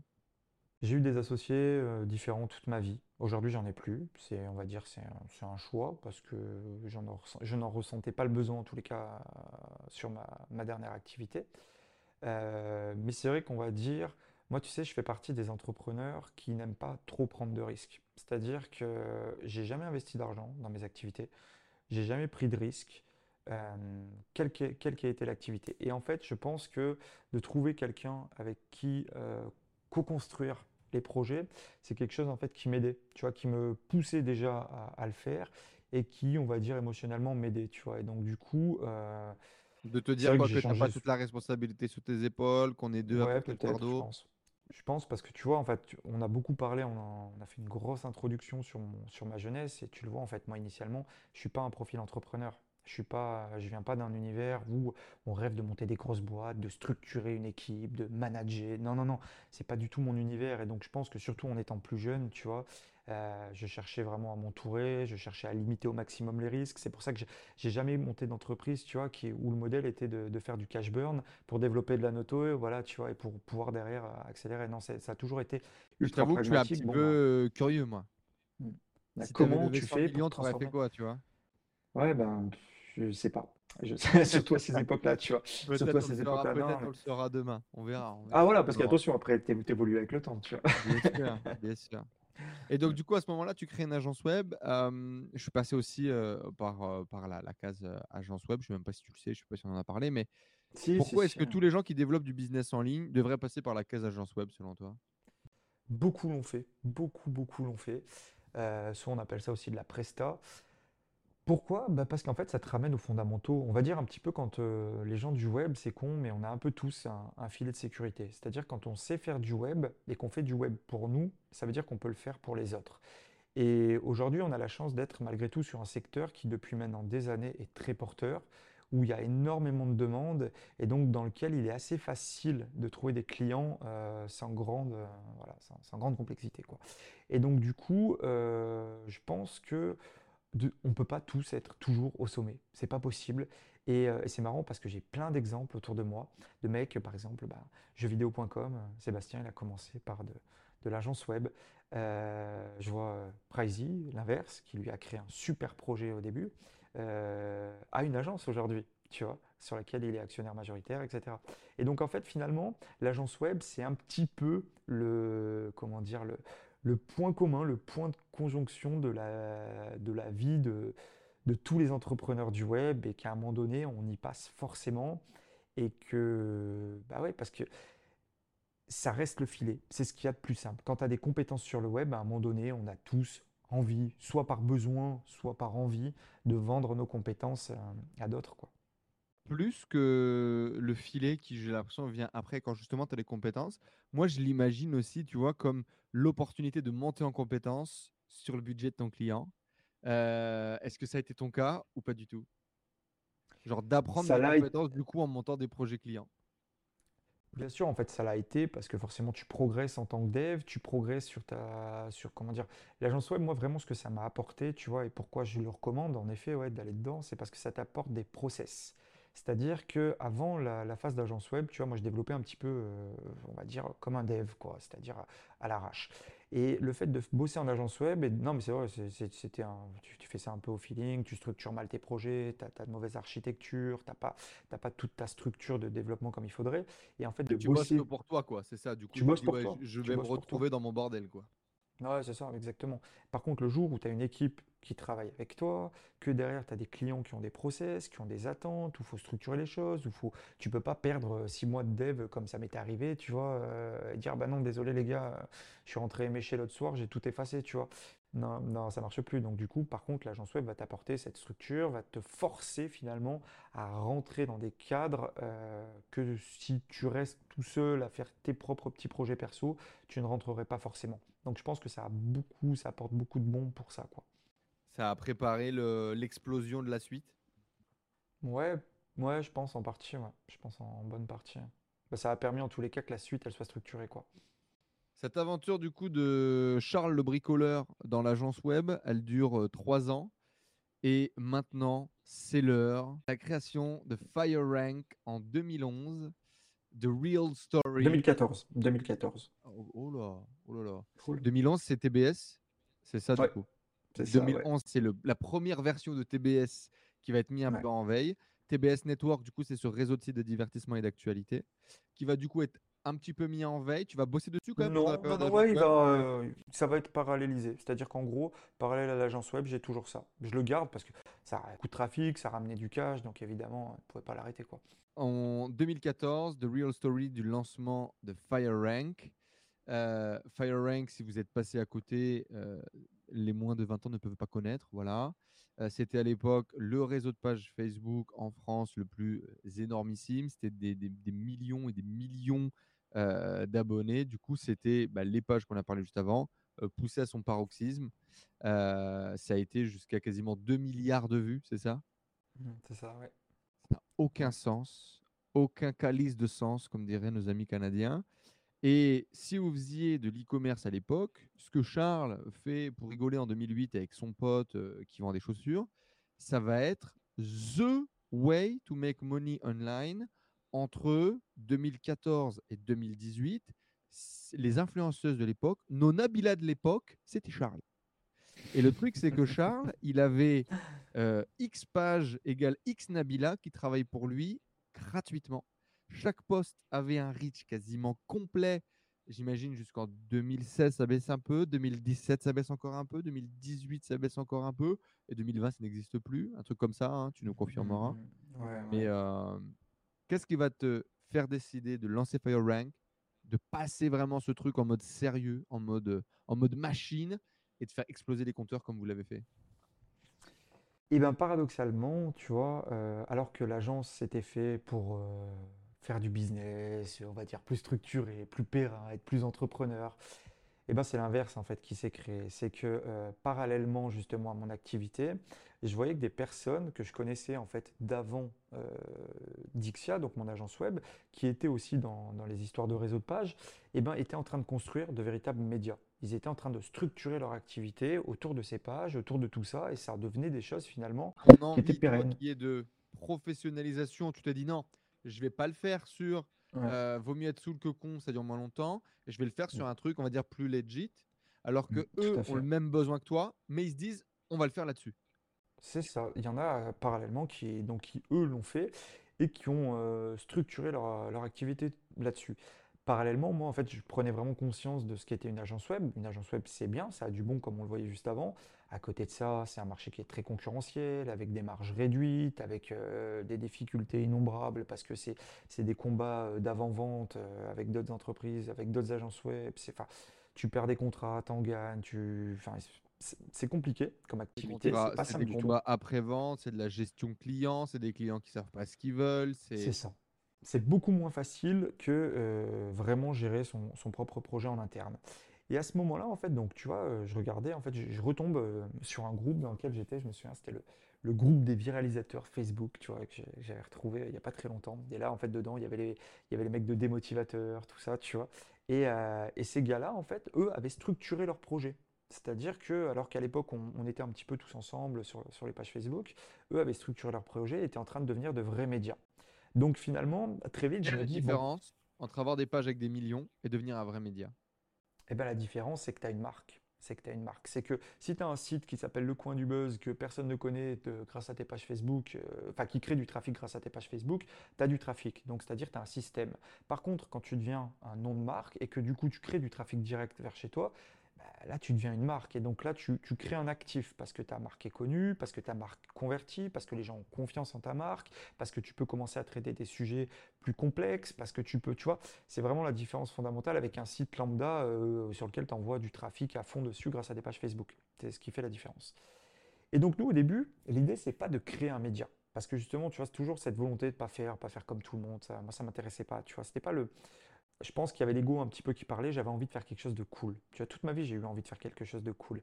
Et au début, ce qu'on a fait, donc on s'est dit, on on va faire un, site de classement.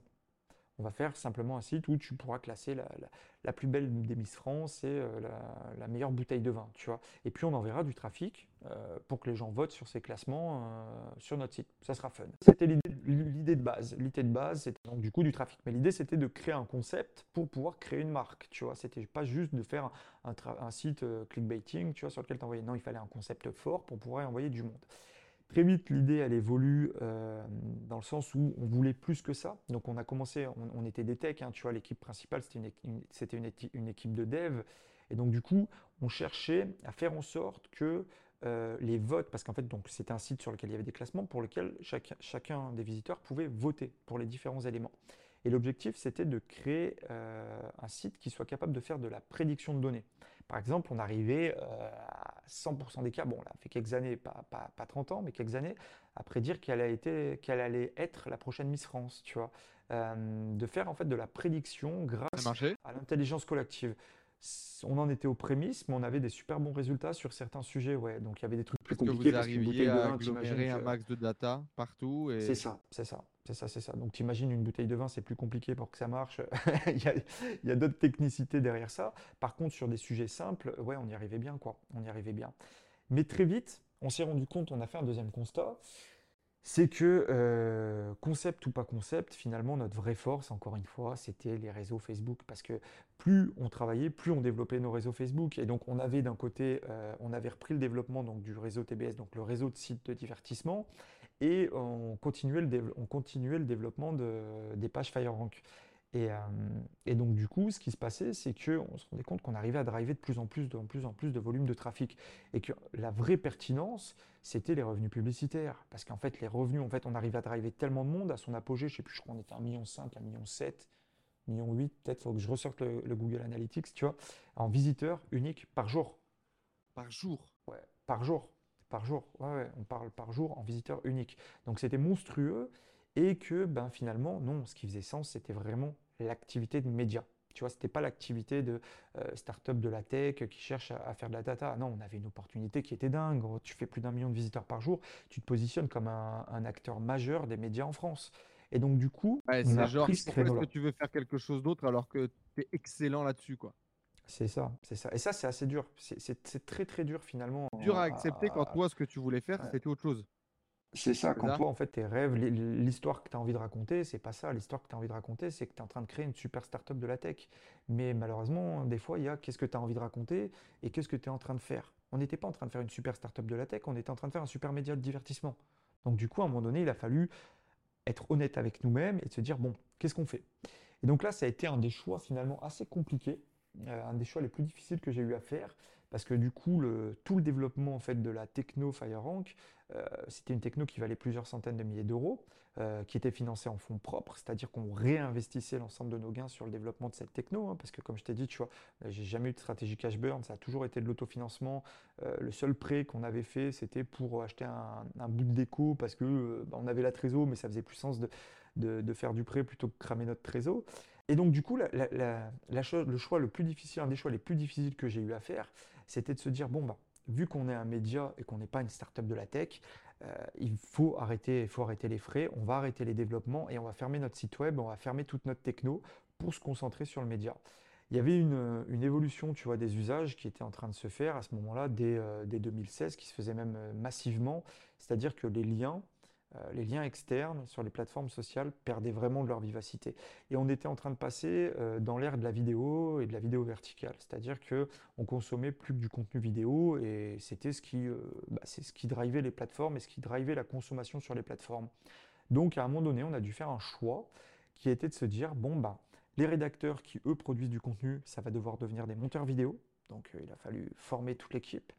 et derrière, on va arrêter la tech, on va changer euh, les sujets de, nos développeurs et on va devenir un média 100% vidéo et on va exploiter les pages FireRank. Parce qu'à l'époque, ce qui était intéressant, c'est qu'on avait réussi à construire 12 millions tu vois, d'abonnés euh, sur les pages FireRank. Et c'était vraiment, pour le coup, euh, c'était pas, tu vois, basé sur mon lit les possessifs, machin, tout ça. C'était vraiment des pages FireRank, FireRank. c'était vraiment, voilà, c'était une communauté FireRank. Et donc c'est ça qui faisait sens, qui faisait qu'on avait, ça nous permettait d'avoir des super performances en fait sur nos statistiques de vues, sur nos taux d'engagement. On avait des taux d'engagement qui étaient extraordinaires sur nos contenus parce que du coup, c'était vraiment la communauté FireRank qui attendait le contenu FireRank. Et c'est ça qui faisait toute la différence avec les pages secondaires et, le TBS Network qui pour le coup était juste un système. C'est que là, il y avait vraiment une volonté de la commune de regarder le contenu FireRank. Et donc du coup, on a fait notre transition. Et on est passé sur un média 100%, 100 vidéo en fermant le site web. Et donc ça a été une décision très compliquée, mais finalement ça a été un peu euh, la meilleure décision de FireRank parce que c'est là que nos chiffres ont explosé, parce qu'on a répondu finalement à l'attente des gens qui étaient abonnés aux pages FireRank, en l'occurrence qui était de consommer du contenu à caractère divertissement directement dans leur plateforme, directement dans Facebook, directement dans Instagram, tu vois. Euh, Comment on gagne de l'argent par contre maintenant? Alors comment on gagne de l'argent? Bah, Ça faisait aussi changer le business model. Donc en fait, c'était ça qui était un petit peu compliqué parce que finalement, euh, avec ces volumes de trafic, euh, t'imagines quand tu gagnais 10 euros pour 1000 visiteurs. J'allais dire, là, tu t'assois sur des dizaines de milliers d'euros par mois, là. Et ben alors du coup, l'idée, c'était de, trouver en fait une parade. Donc en fait, la parade, c'était évidemment, on conservait tous nos réseaux de, sites, euh, de sites de buzz, hein, comme on les appelait à l'époque. Parallèlement, le site web, on lui faisait réduire son, activité, mais on continuait à envoyer de l'audience sur le site web. Et à côté de ça, en fait, on s'est mis, on a pris des bureaux à Paris. Tu vois, on s'est associé avec des milliardaires à l'époque et tout. c'était du grand n'importe quoi. Et on a monté notre régie commerciale, en fait, pour aller démarcher directement, en fait, les entreprises pour faire euh, vendre des opérations commerciales au sein même de nos contenus vidéo. Parce que pour comprendre le modèle, du coup, quand tu fais du AdSense, tu envoies du trafic sur ton site internet qui fait des milliers, des millions de visiteurs par mois. Google vend mmh. de l'espace publicitaire sur ton site euh, à des pélos, euh, comme aujourd'hui on peut en acheter euh, à travers la régie Google. Et là, bah, tu vas répliquer ça en disant bah, Ok, si tu veux être dans ma prochaine vidéo FireRank, je te mets dans ma vidéo, mais tu me payes X centaines, X milliers d'euros. Exactement. C'était, on vendait en fonction du, grosso modo, c'était en fonction du nombre de vues et d'engagement. Tu vois, on faisait un espèce de, mix parce que bon, la vue c'est bien, mais il faut pas que la vue soit cheatée. Il faut que malgré tout, il y ait un véritable engagement, qu'il y ait du commentaire, qu'il y ait du like, qu'il y ait, du, de l'interaction avec le contenu. Et donc, du coup, ça nous, ça nous permettait de vendre des packaging, tu vois, directement aux entreprises pour faire des moment donné, 2017, moi, ça doit être genre 1K5. Il y a même un gars qui connaissait des gars, alors je ne sais pas si c'était chez FireRank ou c'était chez des motivateurs. On arrivait à avoir des placements à 1000 balles. Et ils te ah mettaient. Ah, nous, nos placements étaient un peu plus chers. Euh, nos placements étaient un peu plus chers que 1000 balles.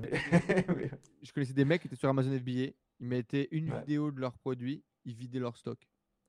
Ouais. par contre, à côté de ça, tu vois, on avait d'autres pages. On, avait vraiment diversifié le modèle parce qu'on faisait beaucoup d'affiliations Amazon. Tu vois, on avait une page FireRank Shopping.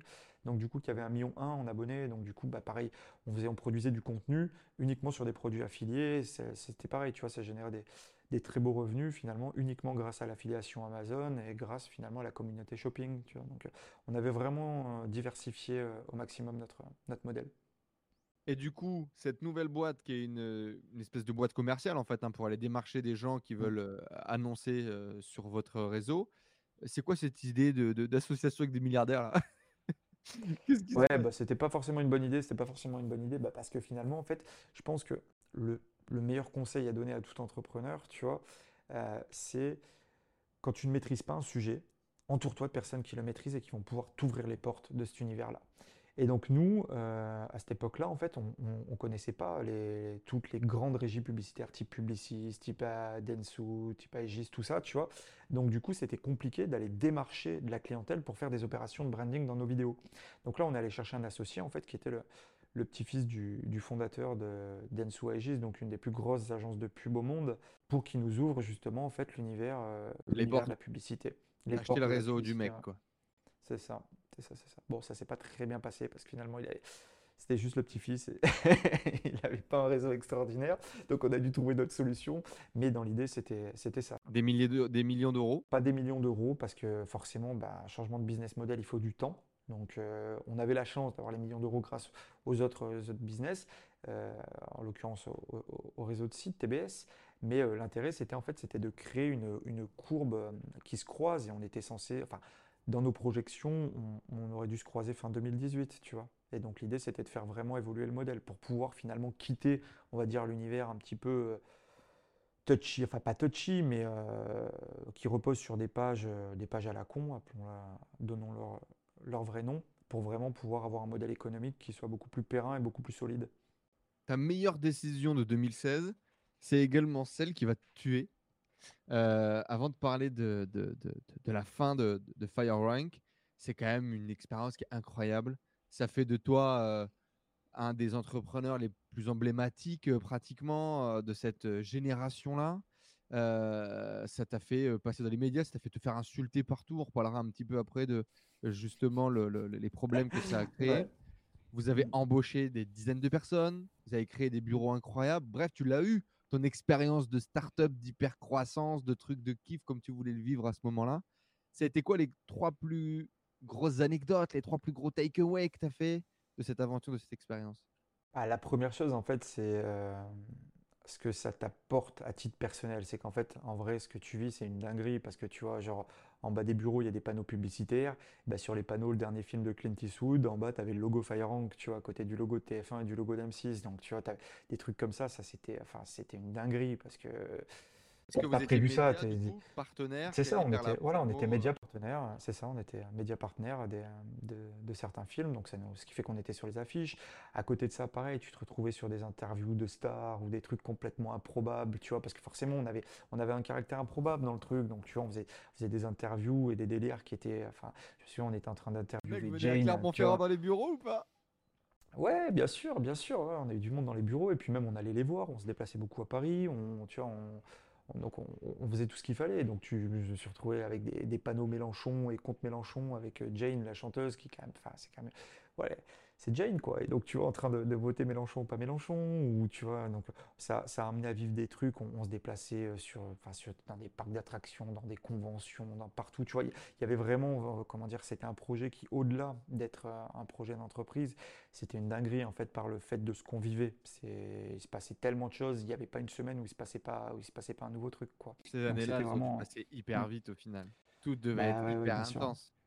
Ouais, c'était, ça a été, c'est un peu, tu vois, ce projet pour nous, ça a été un petit peu comme une étoile filante, tu vois, ça a brillé très fort, très vite, mais c'était une étoile filante, tu vois, c'est à un moment donné, bah, c'est, ça a été éphémère, quoi, ça a duré euh, trois ans et demi, tu vois, et ça a fini par s'arrêter, mais ça a explosé d'un coup, c'est, ouais, c'est, tu vois, il y a un moment donné, en six mois, tu recrutes 15 collaborateurs, je crois, enfin, c'est, ça allait très très vite, donc euh, c'était une vraie expérience. S'il y a euh, une anecdote qui t'a le plus marqué, c'est quoi?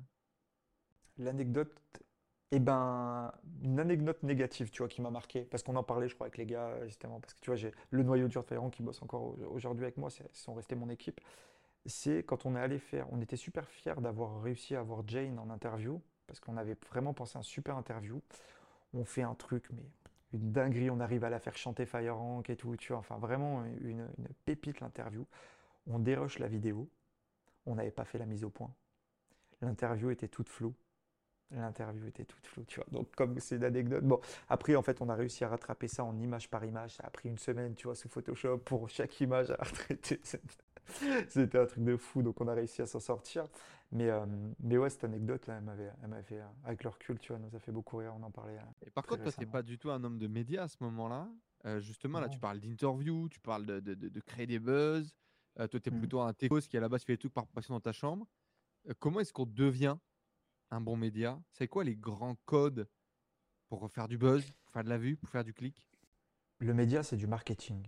Le média, c'est juste du marketing. Et moi, tu vois, depuis toujours, euh, être hacker, c'est être un tech qui fait du marketing, tu vois, dans le sens où il faut trouver la viralité, où il faut que les gens euh, consomment ce que tu fais, où il faut que les gens utilisent ton logiciel, où il faut que les gens s'abonnent. C'est tout est du marketing.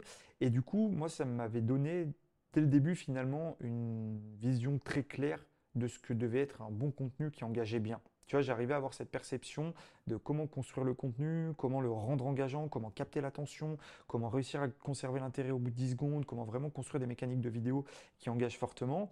Euh, et, à côté de ça, on avait développé un outil. Ça veut dire que chaque vidéo qu'on faisait, on avait des petites pages test. Et en gros, on envoyait nos vidéos produites dans notre outil. Mon outil, il ressortait toutes les KPI en fait de cette vidéo, donc taux d'engagement, taux de vue à 3 secondes, à 10 secondes, à 30 secondes, tout ça. Et ça sortait un scoring de la vidéo. Et donc du coup, eh ben, toute l'équipe, en gros, ils avaient comme brief, ils devaient atteindre un certain score sur les vidéos. Et donc du coup, s'ils n'atteignaient pas ce score-là, eh ben, la, vidéo n'était pas diffusée. Donc ils étaient obligés en fait de... Ça forçait le fait de faire des bons contenus. Et c'était pareil sur nos liens. En fait, tous nos liens, tous les articles qu'on faisait, les, titres, les couvertures, en gros, ils étaient toujours systématiquement testés sur une de nos dizaines de pages de test. Et on savait que de toute façon, la vidéo qu'on allait publier, le lien qu'on allait publier, c'était un lien ou une vidéo qui allait performer, qui allait cliquer, qui allait faire de l'engagement. Ça nous permettait finalement d'avoir une garantie en termes de consommation de contenu. Euh, et c'était finalement un apport à la fois de marketing et tech, tu vois. C'était un petit peu ce qui nous a fait performer en tant que média, c'était le fait d'aller chercher cet interstice euh, marketing, média, univers tech. Et puis le, la passion, en fait, c'est tellement génial d'arriver dans un nouveau secteur où, il y a déjà des codes très stricts, très posés, et tu arrives toi avec ta façon de faire et tu viens un petit peu... Euh, tout casser à ta manière, tu vois. Est-ce que tu penses que ta capacité aujourd'hui à, à avoir tiré ton épingle du jeu, réussi à gagner de l'argent, réussi à développer des boîtes qui prospèrent online. C'est pas ça? Le mix de la tech et du market? Penser aux clients? C'est moi mon mix perso. Moi, c'est ce qui me permet en tous les cas de performer. Tu vois, je pense que chacun, en fonction de chacun a ses mix, chacun a ses appréhensions pour certaines choses. Mais ce qui fait que moi, en tous les cas, jusque-là, je m'en suis toujours plutôt bien sorti et qu'aujourd'hui ça continue à fonctionner pour moi, c'est parce qu'en effet, j'ai mon mix personnel qui fait euh, qui crée mon, on va dire, mon persona d'entrepreneur, tu vois, c'est, j'ai mon appréhension des choses à moi, j'ai ma manière de faire à moi, et si j'entrecoupe avec ce qu'on disait tout à l'heure, tu vois, sur le fait que euh, si on partait chacun d'un point A, ben, on n'irait pas du tout dans la même direction parce qu'on a chacun nos façons de voir les choses, et, c'est pour ça que c'est super important en fait de, lancer énormément de projets, de faire énormément de choses, parce que c'est à la fois les succès mais les erreurs qui, vont, qui vont te construire en tant qu'entrepreneur, et pas forcément euh, que des projets entrepreneuriaux. C'est vraiment tout un, tout un parcours. Tu vois, moi, souvent on me demandait au début, tu vois, quand euh, je commençais Firerank, on me disait putain mais comment tu fais pour lancer un site et que euh, un mois après le lancement, tu fais déjà 200 000 visiteurs par jour? C'est pas possible. Et en fait, ce que j'expliquais, c'est que euh, j'ai pas lancé FireRank, c'est pas un, projet qui a un mois. FireRank, c'est un projet qui a 15 ans. FireRank, je l'ai commencé quand j'avais 13 ans, que je codais mes premières lignes de code. C'est tout ce que j'ai appris, tout ce que j'ai construit, en fait, toute mon expérience finalement que j'envoie dans ce projet-là aujourd'hui. C'est un, un, comment dire, c'est une accumulation de tout ça. C'est une synthèse de tout ce que j'ai fait dans mon passé qui m'emmène à faire ça aujourd'hui. Et ce que je fais aujourd'hui, c'est la même chose avec FireRank en plus dans le background, tu vois. Et donc du coup, c'est pour ça qu'il faut moi, j'aime bien ne pas voir la vision entrepreneuriale en tant que projet, mais la voir en tant qu'entrepreneur. Ce que tu vas construire, c'est ce que tu es toi, c'est pas ton idée. Ton idée, c'est pour ça que ton idée, là, je reviendrai sur ce qu'on disait au début, ou est-ce que l'idée, qu'est-ce qui est le plus important, l'idée ou l'exécution? Bah, Presque, dans ce cas-là, l'idée, tu t'en fous. Ce qui compte, c'est toi, c'est qui tu es, quelles sont, quelle est ta vision des choses, tu vois. Avant de parler du coup de, de bah, la fin, malheureusement, euh, de cette aventure euh, incroyable, euh, pleine de records, tu parles justement de lancer plein de choses. Et je sais que tu as lancé des trucs en parallèle et que tu t'es jamais arrêté. Tu lances des projets de muse, tu lances des projets de business à revenus passifs en parallèle de ces activités-là. Euh, raconte-nous un peu, parle-nous de quelques muses que tu as pu lancer, euh, parle-nous de quelques revenus passifs que tu t'es généré comme ça, par passion, par envie, euh, par ego, par ambition de gagner plus Qu'est-ce qui se passe? Non, pas, l'ambition de gagner plus, parce que finalement, en fait, tu vois, surtout à l'époque, j'avais atteint, on va dire, des niveaux de revenus qui étaient très très confortables et j'avais pas besoin d'aller chercher plus loin. Euh, même s'il faut que ça tienne, hein. tu penses plus finalement à consolider, à pérenniser. Non, c'est plus par passion. En fait, c'est toujours trouver des, stratégies, des techniques qui vont te permettre de, euh, comment dire, de, faire fonctionner, peut-être initier des brides de business futur. Tu vois Et donc ça commence toujours par mettre le doigt sur quelque chose qui peut rapporter de l'argent. Euh, j'ai fait des, extensions navigateurs, pas mal d'extensions navigateurs. Euh, au début, ça a intégré de la publicité, et puis après l'intégration de la publicité, en fait, le truc était un peu plus malin. Ça a remplacé les liens produits de ton navigateur par des liens affiliés. Donc en fait, pour toi, concrètement, ça changeait rien, mais ça me permettait finalement, si tu allais acheter sur Amazon et que tu avais mon extension, eh ben, ça me permettait de, comment dire, de toucher une commission de la part d'Amazon. Tu euh, disais aux utilisateurs ça Ouais, ah ouais, par contre, et, par contre, c'était écrit, euh, machin, tout ça, mais en fait, finalement, ça fait partie des choses que bah, les gens. Euh, tu sais, tu dis oui, attention, les liens deviennent affiliés, machin, pour l'extension, truc et tout. Surtout à cette époque, il y a 7-8 ans, tout le monde s'en fout. Ça parlait pas du tout. T'installer ton extension pour savoir, ça par exemple. C'est énorme, hein, encore une fois, si tu as 50 000 personnes qui utilisent ton truc et que tout le monde achète une tour de sur ah, Amazon. Bah, J'avais une extension qui avait particulièrement bien marché, c'était qui m'a supprimé sur Facebook. Et l'extension, en fait, elle faisait un truc très simple. Elle récupérait toute ta liste du ID euh, Facebook, donc euh, la liste d'identifiants des utilisateurs Facebook, et euh, elle l'a stockée. Et tout le temps, dès que tu voulais l'interroger, elle allait voir la nouvelle, elle allait, elle allait comparer ton ancienne liste d'identifiants Facebook avec ta nouvelle. Et ça permettait, voilà, ça permettait d'identifier tout de suite qui t'avait supprimé de Facebook. Et ça, c'était une extension à développer. Ça avait pris 48 heures. Mais par contre, en nombre d'utilisateurs, je crois qu'il y avait plus de 200 000 utilisateurs de cette extension, tu vois. Donc euh, ouais, ça permettait encore une fois de faire des, revenus passifs. Alors après, pareil, le problème des revenus passifs, c'est que c'est quelque chose fondamentalement auquel je ne crois pas trop. Soit tu fais un business qui va évoluer, soit à un moment donné, ça va se casser la gueule parce qu'après, euh, justement, Google, il y en a d'autres qui ont vu ce filon, il y en a d'autres qui l'ont fait aussi, tu vois. Et donc du coup, Google, avec, euh, avec son, son, extension store, ils se sont mis à mettre des règles ils ont, ils ont bloqué, tu vois, ils ont bloqué plein de choses et donc les choses évoluent tout le temps. Et ce qui fait qu'un revenu passif, par définition, pour moi, ça n'existe pas. Sauf si c'est, euh, ça provient d'un investissement. Tu fais un investissement, ça te génère un revenu, c'est normal, c'est du revenu passif. Par contre, trouver une technique euh, comme ceux, je sais pas moi, qui font des tutos YouTube et qui vont te dire, ouais, pendant 15 ans derrière, je gagne de l'argent, ou je fais du SEO et pendant 10 ans, je gagne de l'argent. Non, automatiquement, par définition, euh, quand tu fais du revenu sur Internet, il y a une gravité et donc les choses tombent. Certaines tombent lentement, certaines tombent très vite, mais tout a tendance à tomber parce qu'Internet, c'est un écosystème qui évolue très vite, tous les outils évoluent très vite et tout change très vite. Donc, donc il faut pour ça que de mettre du, grain au moulin. Quoi. Bien sûr, et, quand tu arrives à trouver, à mettre le doigt sur Internet sur quelque chose qui est capable de te, de faire un revenu passif, mais fais pas un revenu passif, transforme-le en revenu actif, transforme-le en une véritable activité.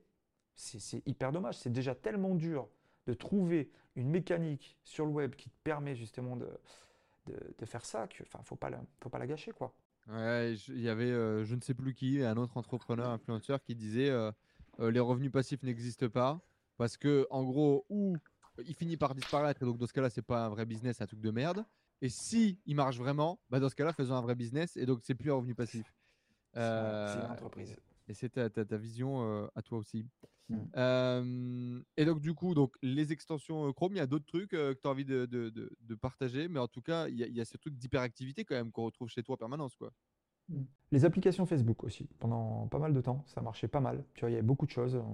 J'ai construit tout un conglomérat. Quelle taille de database on a construit avec ça? On a combien d'emails là dans tout votre réseau c'était. Parce qu'à à ce moment-là, si vous ne le saviez pas, typiquement les applications Facebook, elles étaient géniales pour récupérer notamment l'email des utilisateurs. Le mec en un clic, euh, il acceptait les conditions, machin. Et en gros, pour pouvoir jouer à un jeu à la con, tu avais accès à tout. Euh, et tu pouvais construire des centaines de milliers de, de, de, bases de data euh, hyper qualifiées. C'était viral en plus, les applications. C'est pour ça que ça me fait rire aujourd'hui, tu vois, quand on parle de, protection des données, quand on dit ouais, il y a eu une petite fuite de données. Mais il faut savoir, entre 2007 et 2015, mais toutes les données de Facebook, n'importe qui pouvait les récupérer. C'était, c'était un open bar ultime. Tu, tu, pouvais mettre, il y avait un script qui tournait, pour te dire, hein, quand tu étais dans le truc. Avec ce script, tu le mettais sur ton site, ok? Et dès que quelqu'un déclenchait un clic sur ton site, en fait, ça validait une application Facebook qui était en background qui piquait toutes tes données. Ça voulait dire qu'en gros, je te fais cliquer sur mon lien, tu arrives sur mon site, tu fais ton premier clic, et c'est bon, on a toutes tes données, toute ta vie Facebook, tes messages perso, tout. Tu vois, c'est. Et, on nous parle aujourd'hui, et Facebook, tu vois, il s'est retrouvé aujourd'hui dans la mouise pour des histoires de, petites fuites de données, alors que pendant presque une décennie, ça a été, ça a été open bar, ça a été n'importe quoi, tu vois, c'était géré n'importe comment. Mais à côté de ça, par contre, il y avait plein d'applications qui étaient super utiles. Les jeux, tu sais, il y a eu toute la partie gaming, il y a eu toute la partie utilitaire, etc. et ce qui était bien, c'est que ça permettait là de, comment dire, de driver du trafic sur des jeux, sur des, sur des utilitaires, directement intra Facebook et donc, du coup, tu n'avais plus besoin de comment dire, toutes, ces, euh, toutes ces pages parce qu'en gros, euh, il y avait ce qui s'appelait le ticker en haut à droite qui te permettait de créer de la viralité intra-plateforme et donc d'avoir du, trafic autonome. Mais c'est pareil, c'est-à-dire que ça faisait du revenu, mais à un moment donné, Facebook ont supprimé le ticker. Ils ont supprimé la viralité de leurs applications. Et puis un jour, les applications ont carrément disparu, tu vois. Et donc, revenu passif, ouais, non, t'es cuit. Alors que si tu en avais fait ton activité, tu aurais probablement anticipé cette évolution et tu aurais pris une bifurque justement pour que ton business puisse continuer à perdurer, tu vois. Créer des apps externes à Facebook, quoi. C'est ça, exactement, exactement.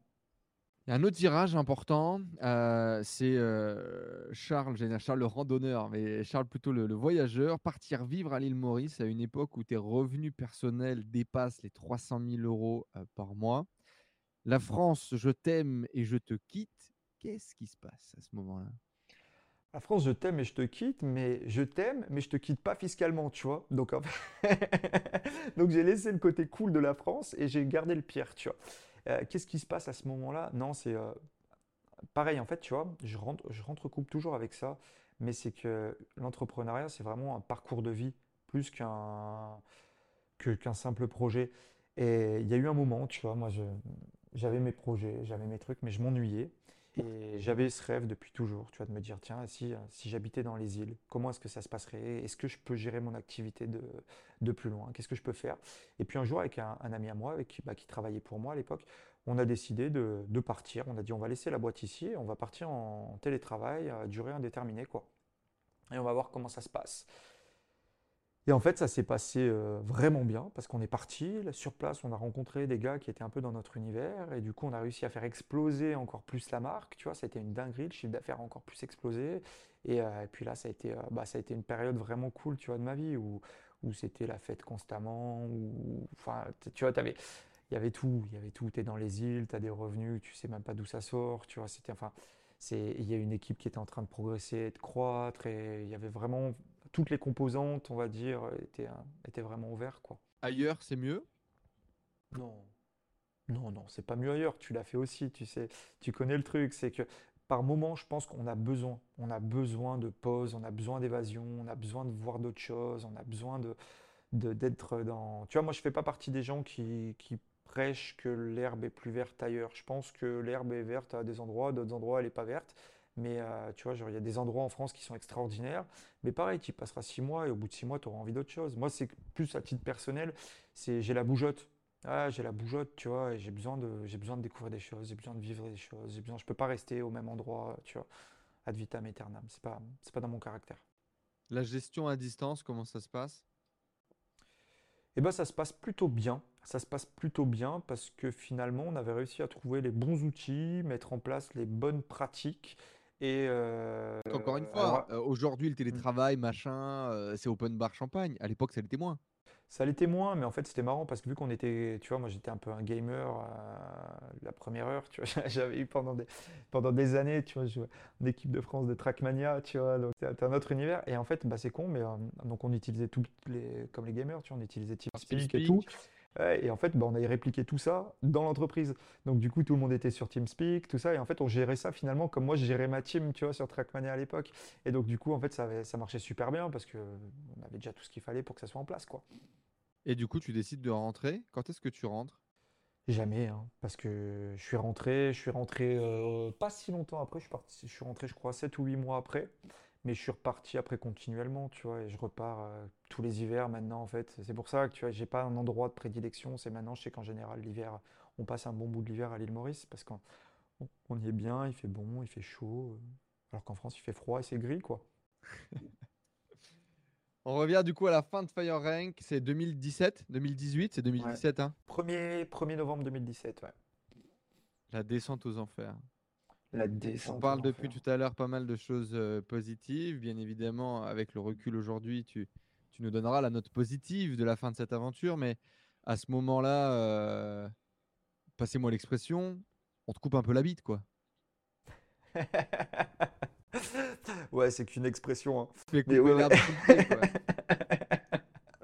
Mais ouais, ouais, clairement, clairement. T'es en pleine explosion. Vous êtes quoi? Vous êtes 30 personnes, 40 personnes? Ouais, on a un peu plus de 30. Euh, on est en pleine explosion, on est en plein recrutement, on a l'activité, on fait des chiffres de vues qui sont extraordinaires, on a des statistiques comme jamais on a eu.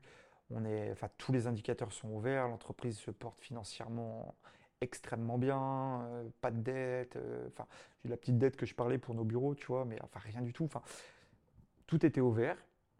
Et puis un jour, tu vois, ben, la fête s'arrête, quoi mais la fête, la fête s'arrête net. C'était le 1er novembre 2017. On était, on était au bureau avec mes devs, tu vois, avec mon équipe euh, tech. Et on était en train de bosser, je sais plus sur quoi, mais on avait, on avait toujours des. Bah, je te parlais, je t'expliquais comment on testait nos vidéos, tu vois, c'était un des outils qu'on avait. Et on développait toujours plein d'outils, plein de. En gros, moi j'ai toujours patché euh, mais mon manque de compétences par des solutions tech. Donc c'est pour ça que même quand on est passé 100% vidéo, j'ai conservé mon équipe tech parce que c'était grâce à mon équipe tech, tu vois, qu'on pouvait continuer à avancer. De, ouais. des trucs comme ça, ou de, de, scraper de la vidéo partout. Euh, Exactement. Et donc là, on bossait un 1er novembre. Alors, je sais pas comment ça se fait qu'on bossait un, 1er novembre. Tu vois, avec le recul, j'ai un petit peu du, du, mal à me rappeler. Je ne sais plus pourquoi. Tu vois. Mais on était tous au bureau. Et à 18h, et à 18h on était encore, tu vois, c'est ça le plus fou. Et euh, premier mail, deuxième mail, troisième mail, et puis là, une mail qui tombe en quantité. Ouais. Et en l'espace d'une minute, on a reçu je ne sais pas combien de mails. Et les mails, ils disaient tous la même chose. Cette page vient d'être dépubliée, cette page vient d'être dépubliée, ce compte Insta vient d'être dépublié, cette page vient d'être dépubliée, dépubliée, dépubliée. Page FireRank dépubliée, page FireRank euh, Shopping dépubliée. On avait combien de euh, pages à ce moment-là? Il y avait combien de pages? Il y avait combien de comptes? Euh, en fait, on les comptait pas exactement, mais il y avait plus de 100 millions d'abonnés, ça c'est sûr. Ça c'est sûr. Parce qu'en fait, on avait euh, des dizaines de pages qui étaient à 1 million, 2 millions, 3 millions, tu vois. Donc on avait des, quantités astronomiques de, pages euh, avec des abonnés. Ouais, donc on, va dire qu'il y avait une centaine de comptes qui étaient très développés. C'est ça. C'est à peu près ça. C'est ça. Et donc là, toutes les pages se font dépublier. Et parallèlement, donc euh, toutes les pages auxquelles moi j'étais associé, de près comme de loin, tu vois, donc euh, le, théâtre de Châtel-Guyon, tu vois, la petite ville d'où je suis originaire, mais sur laquelle j'étais admin, et bah, ça se fait dépublier, euh, plein de Donc c'est lié à ton compte admin. Pas ouais, mon compte, ouais, c'est mon compte en gros, se fait sauter et vraiment pour le coup, mais faut, tout se fait ramasser. Et donc du coup j'avais j'avais plein de pages entreprises de mon époque, de mon agence web ils sont tous dépubliés. J'avais euh, des amis, paf, dépubliés. Vraiment, tout se fait sauter, tu vois. Et, mon compte, banni. Banni pendant deux semaines. Il sera republié deux semaines plus tard. Mais là, et donc tout disparaît. Et donc là, putain. Tu vois, on, rappelle, que l'intégralité du business a été basculée sur Facebook parce que justement, on prend ce virage euh, trois ans avant. Euh, non, un an avant, 2016. Un an avant, de, fermer le site. De fermer le site et de focaliser sur Facebook. Et là, Facebook. C'est ça, il faut. Nous met un taux. Et là, Facebook, ouais, Facebook nous met un gros tose, tu vois, et coupe tout. Coupe tout. C'est-à-dire que là, à ce moment-là, en fait, tu, tu perds absolument tout. C'est-à-dire que tu perds toutes tes sources de trafic. Euh, on a décidé que même notre trafic organique, c'est-à-dire que euh, le contenu par nos vidéos, etc., serait intra-Facebook, serait intra-plateforme, parce qu'on misait vraiment sur l'intra-plateforme. On partait du principe que les gens allaient de moins en moins sortir des plateformes sociales et que bah, tu le vois de toute façon aujourd'hui avec TikTok, etc., tu sors plus de ta plateforme sociale, tu restes dedans. Et donc on prenait ce pari-là, et qui beaucoup, même avec le recul, ce pari faisait sens. Euh, et ben Là, tu n'as plus rien. C'est comme si tu t'appelles TF1 et que tu es encore en, en et qu'on t'interdit d'émettre. Quoi. Il y a plus, c'est terminé. C'est, tu peux plus émettre. Donc, tu es un média sans audience.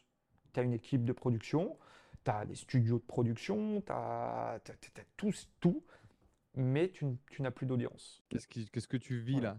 18 heures là, mais putain, ça doit être la dépression de ouf. À le, le, le feu 18 heures, en fait, tu, tu, te rends pas compte. Je pense qu'en fait, on s'était déjà fait dépublier. C'était arrivé en fait dans le passé parce que des fois, en fait, si tu publiais des contenus qui étaient trop, euh, comment dire, trop euh, agressifs, voilà, ou quoi, tu pouvais te faire dépublier. Ça nous était déjà arrivé. La page FireRank s'était déjà fait dépublier deux fois, je crois justement, parce qu'ils n'étaient pas d'accord avec certains trucs, tout ça. Et donc on se dit bon bah c'est la même chose quoi c'est la même chose. On va pouvoir, euh, on va pouvoir trouver une solution euh, et, régler ça. Donc là, on commence à faire marcher tous les contacts, euh, tous les gens qu'on connaît dans les agences, les agences qui dépensent des gros budgets sur Facebook. Parce qu'à ce moment-là, tu n'as pas de contact avec Facebook. Non, à ce moment-là, j'avais pas de contact avec Facebook parce que justement, tu vois, moi, je venais, contrairement à aujourd'hui pour le coup, je les connais très très bien parce que je dépense beaucoup d'argent chez eux. Euh, à l'époque, nous, on était vraiment 100% organique, quoi. On faisait pas de publicité. Donc, en fait, j'avais pas de lien avec Facebook, tu vois. C'était vraiment, on était un média 100% organique. Donc, du coup, voilà. Euh, et, donc à ce moment-là, bah, tu, ouais, tu cherches par tous les moyens, parce que par contre, on connaissait quand même beaucoup de monde, tu vois, on connaissait les autres médias, on, était en relation avec eux, on était, tu vois, on avait été dans les bureaux TF1, on, discutait potentiel rachat avec M6 deux, deux semaines auparavant, on avait, tu vois, on, avait nos entrées en fait dans le monde des médias. Et, un exit de FireRank, ça aurait été euh, énormissime ah bah, C'est ce qu'on cherchait à faire, ouais, c'est ce qu'on cherchait à faire. Donc, euh, c'est quoi, c'était des dizaines de millions d'euros, non?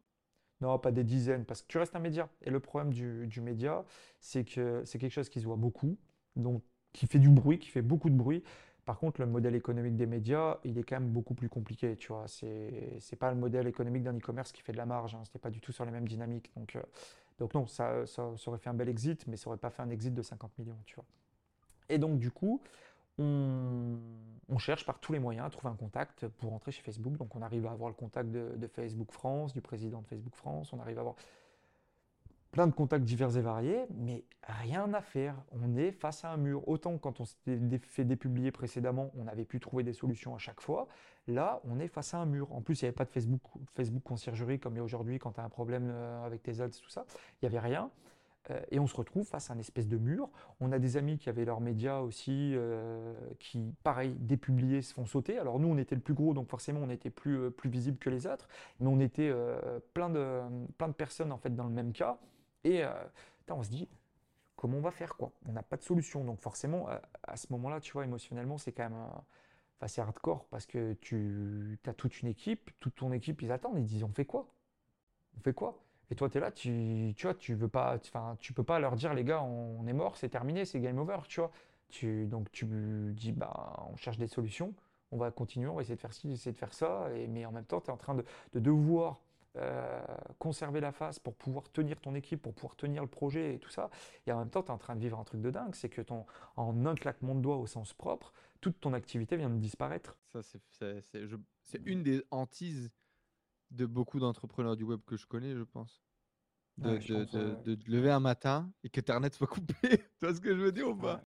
Ouais. Mais on le savait, on avait une épée de Damoclès hein, pour le coup au-dessus de la tête. Ça, on le savait. Hein. Ça, faisait partie du, euh, du, jeu. Quoi. Dès lors que tu deviens dépendant d'une plateforme, euh, tu vois. Alors après, par contre, ce qui a été très positif, c'est que j'ai beaucoup de, j'ai eu beaucoup d'appels, beaucoup d'entrepreneurs qui m'ont appelé, qui ont. Il y en a un qui m'avait noté, c'est le fondateur d'AppGratis, qui avait cartonné avec AppGratis. Euh, euh, qui lui m'avait appelé justement parce qu'il s'était fait dépublier d'iOS et m'avait expliqué son combat contre Apple pendant un an et demi et a essayé de développer une version Android et tout ça. Et parce que lui, je crois qu'il y avait 80 salariés sur son appli et, euh, et que du coup, il m'avait dit face à eux, tu n'as aucune chance. Si je devais revivre la même chose aujourd'hui, ce que toi, tu es en train de vivre là, arrête, arrête tout de suite parce que c'est David contre Goliath, sauf que dans la vraie vie, David, il gagne pas.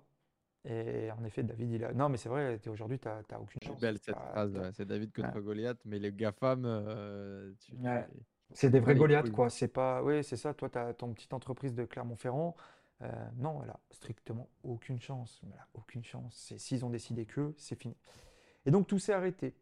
Et donc là, il y a eu un espèce. Donc, ta validation que les pages ne seront pas republiées, ta validation que c'est terminé on n'avait pas la validation, on n'a jamais eu la validation, tu vois, ça m'est arrivé genre pas plus tard qu'il y a deux semaines, tu vois, j'en parlais avec eux, tu vois, je leur disais, oh, les gars, vous voulez pas me republier mes pages Vous avez vu les millions que je vous file et vous pouvez pas me faire un petit truc, machin, tu vois. Et, euh, donc du coup, euh, ouais, non, non, c'était vraiment pour le coup... Euh, Parce que ta page, tu l'as toujours, mais elle est dépubliée, c'est ça? Mais elle est dépubliée, ouais. Je l'avais, j'avais encore accès à tout, hein. c'est juste, il y avait un bandeau rouge, tout est dépublié. Et deux semaines après, là pour le coup, euh, parce qu'en fait, je la voyais, moi j'avais plus accès à mon compte, mais tu vois, tous les gars au boulot, ils avaient accès aux pages, tout était publié. Deux semaines après, mon compte se fait, euh, il réapparaît, comme par magie, tu vois. Donc je récupère mon compte et je conserve des publiés. Et quelques jours après, toutes les pages supprimées. Là, là, tout disparaît. Et alors là, là c'est la panique. Parce qu'en fait, tant qu'il y a écrit dépublié, tu sais que la page, elle n'est pas supprimée. Donc tu te dis, ça peut revenir, tu vois. Et là, non, là, tout disparaît. Là, là, tu sais que c'est game over, c'est terminé, il n'y a rien à faire rien à faire. Tu restes droit dans tes baskets? Tu, tu, tu non, te alors... pleurer en boule et tu demandes à ta femme de te faire un câlin? Non, alors, je t'avoue que, ouais, avec ma femme, enfin ma, ma copine, ma, ma paxée, je sais pas comment on dit, tu vois, ma compagne, la, la mère de ma fille, voilà, ça marche mieux. Euh, on picole un peu, on fume un peu, tu vois. faut, faut sortir. Ouais, faut évacuer, faut évacuer un peu le truc, tu vois. On, se lâche un peu, forcément, hein, tu vois, après un coup comme ça, tu es obligé.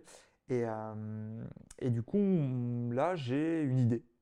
je me dis, bon, bah, on va faire ce qu'on sait faire de mieux, on va faire le buzz. Hein on va faire le buzz, on va essayer de faire du bruit et pour que finalement euh, ça, ça vienne aux oreilles de, de politiques, de machin, de venez nous aider quoi. On se fait, il y a une boîte de Clermont-Ferrand, il y a 30, 30 emplois, euh, on se fait supprimer du jour au lendemain, venez nous filer un coup de main, c'est pas normal ce qui se passe quoi. Euh, et là j'écris une lettre. J'écris une lettre et je raconte un petit peu ce qui se passe et pourquoi ça se passe comme ça. Quelle erreur que j'ai pas faite. Quelle erreur que j'ai pas faite Parce qu'en fait, dans cette lettre, je me fais un peu passer pour une victime, tu vois. C'est donc je la tourne en mode vraiment, tu vois, euh, Firerank, euh, la fin de Firerank, euh, voici la vraie histoire, tu vois, en mode je vais taper dans le dur, tu vois, j'envoie vraiment un article buzz. Et en fait sur LinkedIn le truc il a pris une viralité mais t'as pas compris à quelle vitesse il s'est diffusé. Euh, et, donc du coup, bah là, il y a eu une armée de haters qui est apparue parce que du coup, en gros, j'expliquais comment les, pages des, grands médias s'étaient construites, comment euh, tout, tout, le business de la page Facebook, parce qu'il y avait quand même une part de, de, sombre en fait derrière tout ça où euh, il y avait eu beaucoup de, de, de, renommage de pages, de fusion de pages, de, tu vois, il y avait des, des trichots likes, etc. Enfin, il y avait vraiment tout un, écosystème qui, était, qui, était, qui avait une part, une part sombre et euh, dans lequel finalement aucun média n'était épargné. Sauf que l'ensemble des médias, ont dépensé plus d'un million d'euros de, budget publicitaire par an chez Facebook, donc ils étaient euh, en quelque sorte protégés. Et je dénonçais un peu tout ça, je disais, bon attention, on a peut-être certains trucs. Alors en plus, c'était pas sur les pages FireRank, mais en gros, moi j'avais des pages euh, du réseau TBS qui pour le coup n'étaient euh, pas forcément clean, tu vois, et qui pour le coup, on aurait pu me les supprimer. Je m'en foutais en fait qu'on me les supprime. Mais FireRank s'est fait balayer avec tout le reste, euh, avec le compte Charles Marginier, avec toutes les pages, avec tout le reste, tu vois. Et, et donc à ce moment-là, j'écris cette lettre et là, je me fais dégommer, quoi. Je me fais dégommer parce que, ouais, t'es une victime, t'as joué, t'as perdu, euh, machin, machin. Donc, euh, toutes les minutes, pendant 48 heures, il y avait un tweet sur moi, tu vois. Donc, énorme bad buzz, j'en prenais dans tous les sens. Mais enfin, foi, alors là, Jack, t'es dans une situation galère, et là, tu fais un bad buzz, tu vois, qui vient se coller par-dessus ça. Et je peux te garantir que quand toutes les minutes, il y a une tweet, un tweet qui tombe sur toi, tu respires et t'en fumes un deuxième parce que tu, tu, tu lis, tu vis pas bien. tous les, tu lis ouais, ouais, t'es obligé. T'es obligé de lire, t'es obligé de lire. En vrai, tu veux pas, tu dis je pose, une heure après, tu reprends le téléphone, tu lis. T'es obligé de lire et tu dis oh là là. Et là, tu sais pas pourquoi, mais ça faisait plaisir à tellement de monde qu'on tombe, qu'on se casse la gueule. T'avais des armées de mecs qui créaient des faux comptes, qui épluchaient toute ma vie, qui retombaient sur des trucs que j'avais dit en dix ans auparavant, des mecs qui retombaient sur des hacks que j'avais fait, tu vois. Ils disaient ouais, mais regardez, voyez comment il est. Genre, euh, Firerank, c'est tout du hack. J'ai dit, grand, ça n'a rien à voir ça n'a rien à voir. Mais les mecs, enfin tu vois, il y avait, et donc il y avait une espèce de déferlement de haine et de haters qui est apparu, qui, a été d'un hardcore, mais sans nom. Et donc la vague des haters, on va dire la grosse vague, au bout de 48 heures, elle s'essouffle un peu. Sauf qu'après, quand tu es dans un bad buzz, il y a les médias qui prennent le relais. Là, c'est encore plus dur, parce que les médias, c'est encore autre chose. Donc là, il y a tous les médias qui m'appellent, l'AFP, Le Monde, Ouest France, etc., etc., tu vois, et qui, du coup, cherchent à me faire dire ce qu'ils veulent que je dise que FireRank est une fausse communauté. Je leur explique, je leur dis j'ai encore les stats, j'ai encore publié, machin, regardez, il n'y a pas un seul faux like sur la page FireRank, c'est du vrai, c'est pas du faux, c'est FireRank quoi, tu vois, c'est ok là j'ai peut-être des pages qui sont faites ban qui, qui mais FireRank c'est FireRank. Et donc du coup, les types, euh, alors, euh, mais est-ce que vous diriez que c'est ça? Non, c'est pas ce que je dis. Bon, alors peut-être que c'est ça que vous disiez. Tu vois, il y a des mecs qui sont très bons, hein, genre le, mec du monde, je me souviens, il était très très fort. Hein. Il essayait par tous les moyens de me faire dire euh, ce que j'avais, ce que j'avais, ce que je ne voulais pas dire, quoi, ce que j'avais pas à dire même, parce que ça n'existait pas. Et alors bon, j'avais de la chance parce qu'en fait mon ami bah, Tristan Colombet, tu vois, qui avait créé Pricey à l'époque, lui il était, euh, il était très bon. Il avait réuni sa team un petit peu, tu vois, équipe de crise. Et, il m'avait pas mal pitché. Ouais, il m'avait pas mal pitché sur sur comment comment justement gérer ça, comment gérer les médias, tout ça. Mais malgré tout, on a un pôle, on a un pôle web incroyable à Clermont-Ferrand. en plus de notre ami Charles, il y a effectivement le fondateur de Pricey. Il y a un super documentaire euh, sur YouTube qui a été fait il n'y a pas longtemps. Ouais, qui vient de sortir. Euh, par euh, je ne sais plus quel YouTuber qui fait de l'analyse comme ça en profondeur. Et c'est vraiment très très cool. Donc Pricey, c'était ce petit jeu sur lequel on allait jouer des trucs pour gagner quelques centimes, machin. Et c'est une boîte de Clermont qui a fait bah, un retentissement international même. Bon, qui a fini par bouffer un, peu la poussière malheureusement, mais incroyable succès et qui était une très belle boîte hein. à mmh. Clermont-Ferrand. Et du coup, Tristan qui te file un coup de main à ce moment-là quand tu te fais défoncer. quoi. Tout à fait. Et du coup, bon, ça, ça, ça, a aidé, mais ça n'a pas empêché le, que les médias s'en sont pris à tour de bras. Et tu vois, ça, ça a été dur, hein, parce que finalement, je suis passé sur les radios locales, donc ma famille qui m'appelle, qui me dit Ouais, euh, on a entendu que tu avais fraudé, parce qu'en fait, les médias, ils y connaissent rien. Non, mais ils y connaissent rien, tu vois, ils disent Ouais, euh, a fraudé. Qui n'a pas fraudé. J'ai dit déjà fraudé en fait. Ça, quand tu parles de frauder, tu as l'impression que tu as grugé le fisc, tu vois. tu vois euh, On a déclaré 100% de nos impôts. En plus, on était le pire, le pire, le pire. C'est qu'une semaine avant que Firerank tombe, on a un contrôle fiscal qui s'est déclenché. Donc en fait, tu avais le contrôleur fiscal dans nos bureaux, alors même que bah, on était en train de tout fermer, tu vois, parce qu'on était en train de faire une cessation d'activité, on n'avait pas le choix. Et là, tu avais le contrôleur qui, euh, qui épluchait tout, tu vois. Donc c'était c'était une période technique et les médias qui se sont acharnés, qui ont écrit, qui ont écrit leurs articles, qui ont écrit ce qu'ils avaient pour beaucoup envie d'écrire, l'histoire qu'ils avaient envie de raconter. Et donc ça a été, euh, ouais, ça a été, ça a été hard. Tu te remets en question à ce moment-là? Tu te dis allez tous vous faire enculer, euh, je vais être les chefs dans le Larzac. Euh, tu te dis est-ce que tu remets à un moment donné en question ta valeur personnelle? Justement, en fait, tu remets pas en question ta valeur personnelle, tu remets en question la perception de ta valeur personnelle. Parce qu'en fait, tu te prends des armées de haters qui disent ouais, t'es un moins que rien, t'es mauvais, tu sais rien faire, t'es pas bon. Et finalement, en fait, moi, avec le, avec le recul, le souvenir que j'en ai, le seul truc que j'avais en tête à ce moment-là, c'était de dire à tout le monde, de prouver à tout le monde que je n'étais pas un arnaqueur, que je n'étais pas un escroc, que je n'étais pas, que ce que j'avais fait euh, je méritais de l'avoir fait et que tu pouvais me donner un autre sujet et que je pourrais le refaire. Et, c'est pour, et mon équipe, c'était pareil, parce qu'en fait, finalement, tout le monde était. Le, team building qu'on avait sur FireRank, tu vois, l'équipe était tellement drivée par le projet, tout le monde adorait ce qu'il faisait, tout le monde, euh, tu vois, il y avait tellement une émulsion qu'on s'est dit, euh, faut qu'on prouve à la terre entière qu'on n'est pas, euh, on n'est pas des bons à rien, qu'on mérite ce qu'on a eu, tu vois. Et donc là, on s'est posé avec mon équipe tech, on a regardé une, appli qui était en train d'exploser aux États-Unis qui s'appelait HQ. Euh, Donc c'était un, game show en direct euh, tous les soirs à 20h. Ton téléphone sonne, tu avais un animateur en direct euh, et, en gros, c'était un QCM, un peu un qui veut gagner des millions, mais où tout le monde participait.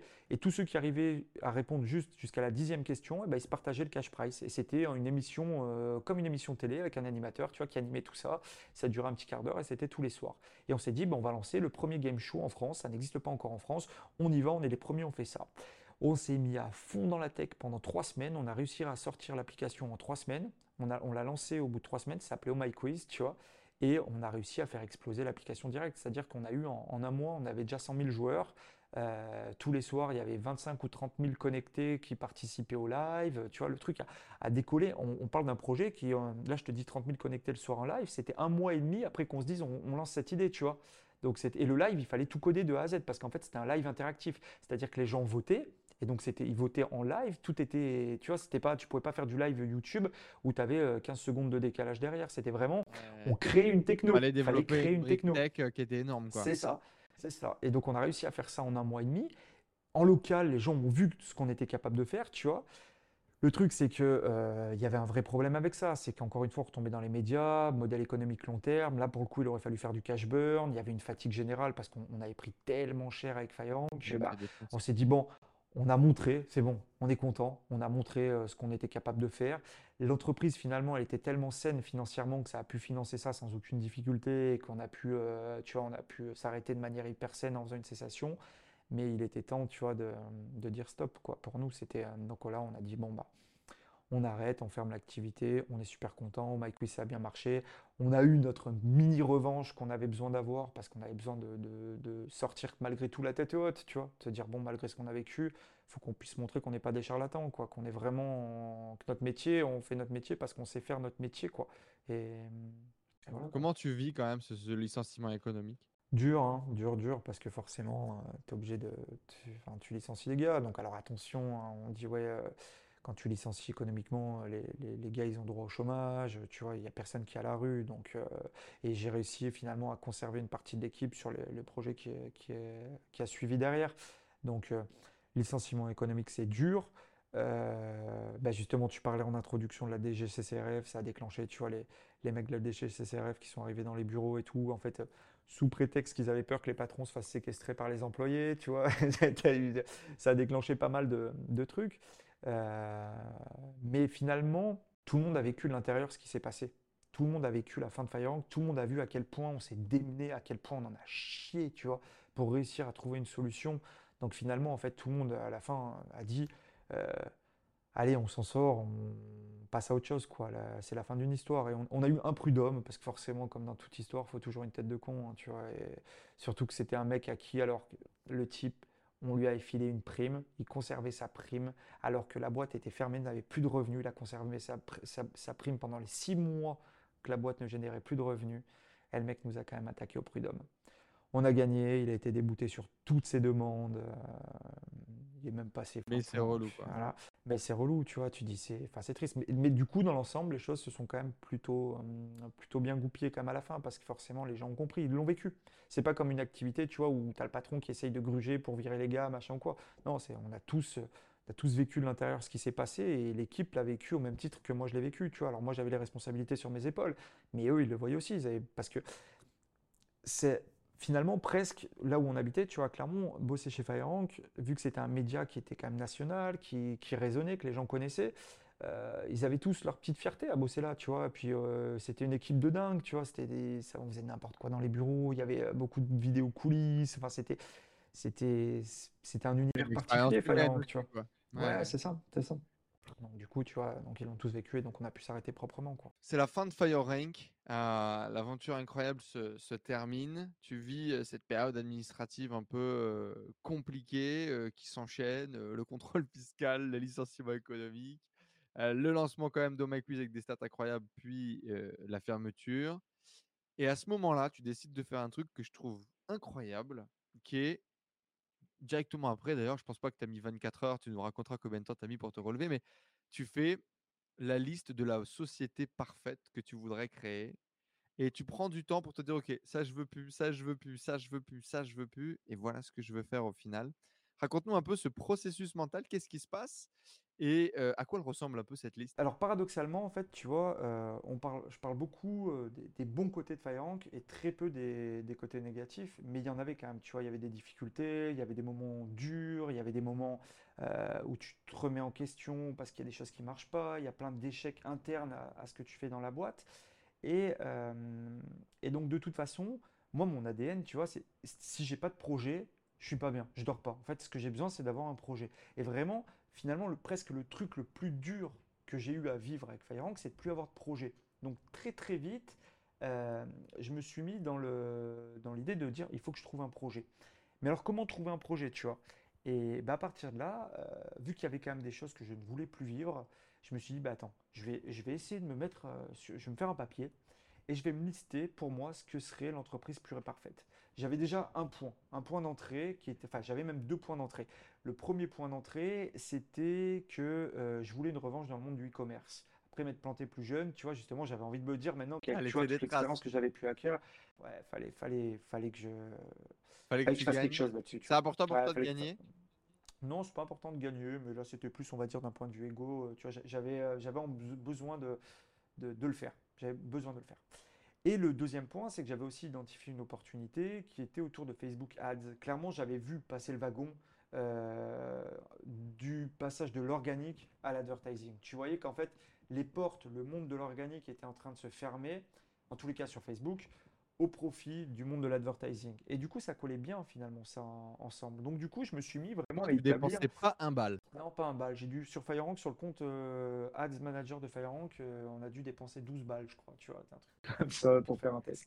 Alors qu'à euh, à ce moment-là, tu dois avoir des potes à toi dans entrepreneurs qui eux l'exploitent. Ouais, qui eux l'exploitent. 2016, 2017, 2018, c'est le paid ads magnifique, des CPM mmh. hyper faibles ah oui, c'était le, le moment. C'est pour ça, en fait, ça, je le voyais, tu vois. Je, le regardais d'un œil euh, et, je voulais absolument l'exploiter. Donc, c'est pour ça que, tu vois, il y avait un petit peu cette, euh, comment dire, cette liaison entre le monde du e-commerce, ma volonté de faire du e-commerce et la volonté de, d'exploiter cette opportunité.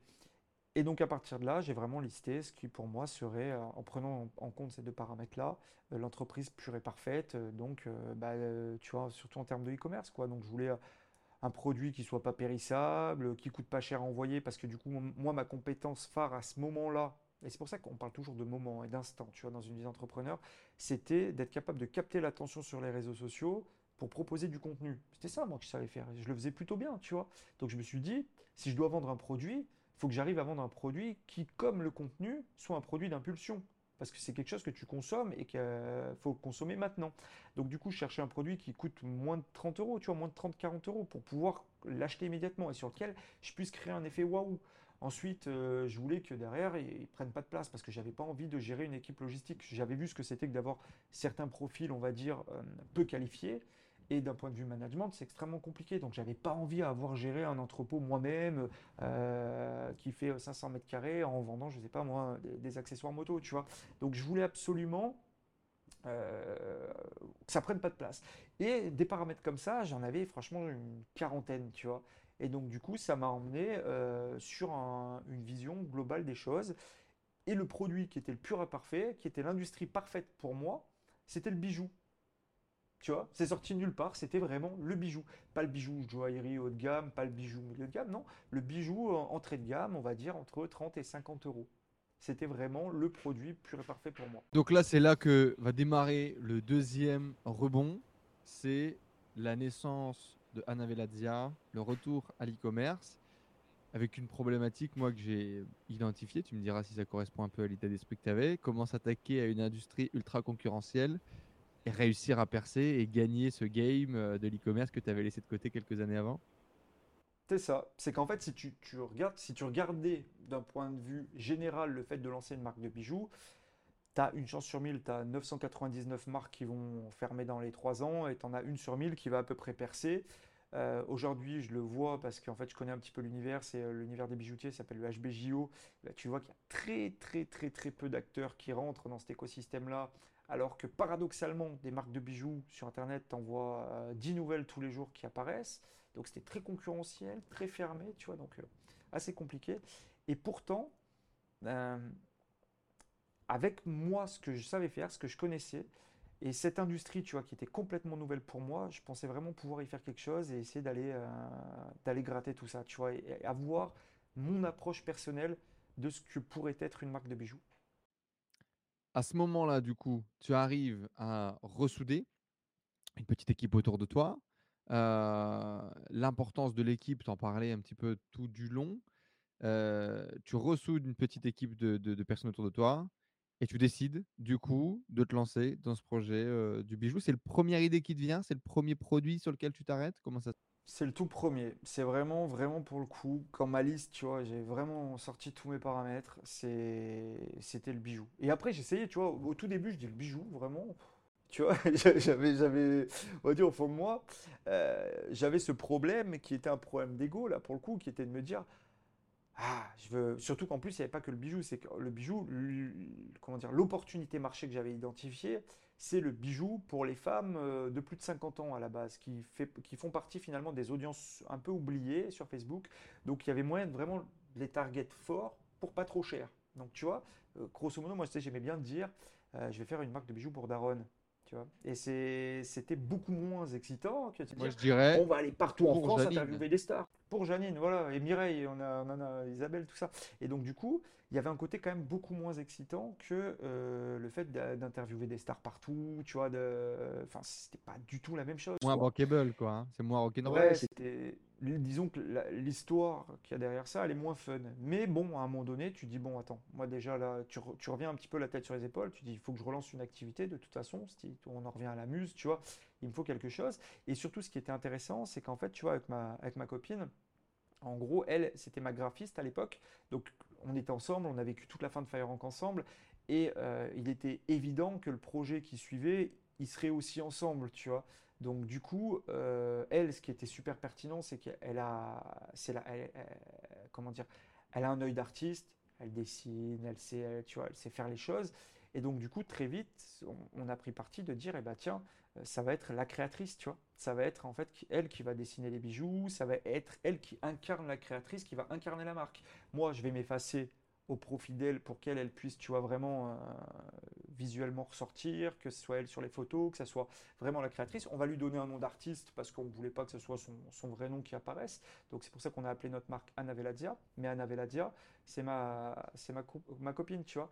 Et, du coup, on la voit euh, partout sur le site. Tu peux parler avec Anna sur Messenger, tu la verras en photo, tu verras les créations, les bijoux que tu vois, bah, c'est elle qui les a fait, c'est elle qui les dessine, tout ça. Donc ça nous a permis vraiment finalement de trouver un petit équilibre entre nous deux euh, qui nous a permis de lancer, lancer ça. Mais au début, ça s'est pas tout à fait passé comme ça. Enfin si, ça s'est passé comme ça, mais on a été plus pragmatique parce que sinon là, ça voudrait dire qu'on fait comme Monsieur Tout le Monde, euh, on crée une marque de, on lance une marque de bijoux qu'on dessine alors qu'en plus on vient pas de cet univers et on a quand même peu de chances de réussir. L'histoire des tout premiers mois, elle est un petit peu différente. C'est qu'on s'est on, regardé, on s'est dit, on est parfaitement incompétent dans l'univers des bijoux. On est parfaitement incompétent. Donc il faut qu'on apprenne. Donc encore une fois, je le disais tout à l'heure, je le redis là maintenant. Quand on est incompétent, il faut s'entourer de personnes compétentes pour pouvoir justement combler euh, ces défaillances et donc s'assurer euh, que le panel soit complet pour pouvoir potentiellement réussir.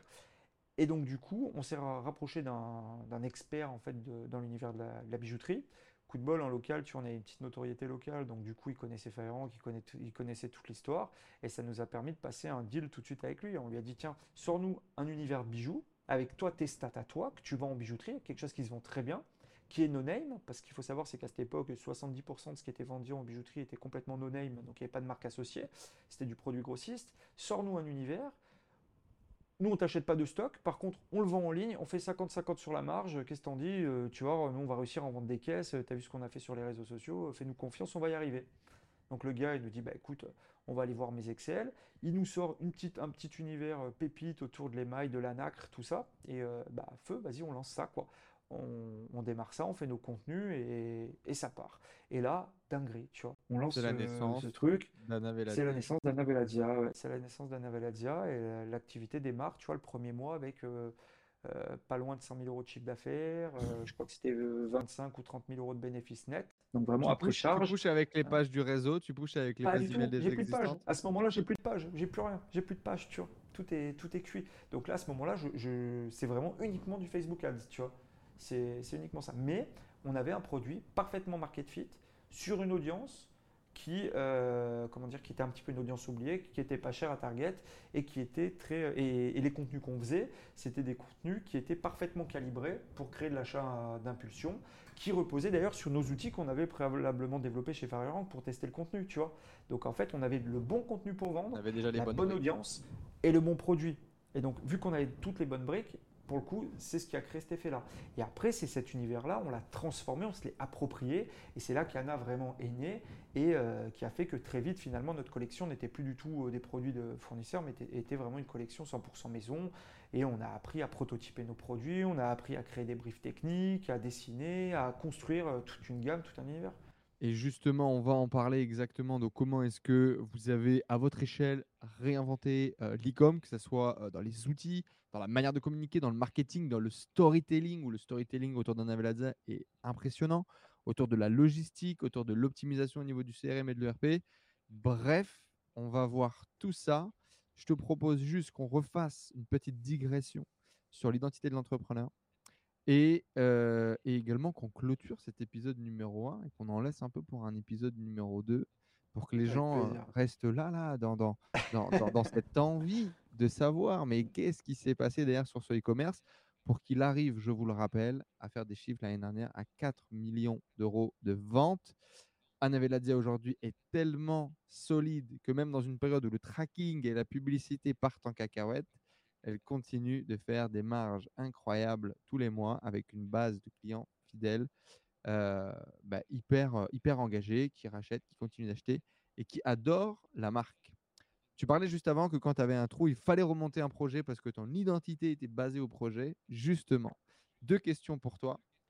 À quel point la confiance d'un entrepreneur est rattachée au résultat de son entreprise et à quel point la valeur qu'on se donne dépend des résultats de notre entreprise? Quel est ton point de vue? Quelle est ta vision par rapport à ça? J'aime pas les gens confiants. J'aime pas les entrepreneurs confiants. J'aime pas les entrepreneurs confiants parce que pour moi, la, comment dire, la, qualité première d'un entrepreneur, c'est le fait de savoir qu'il ne sait pas.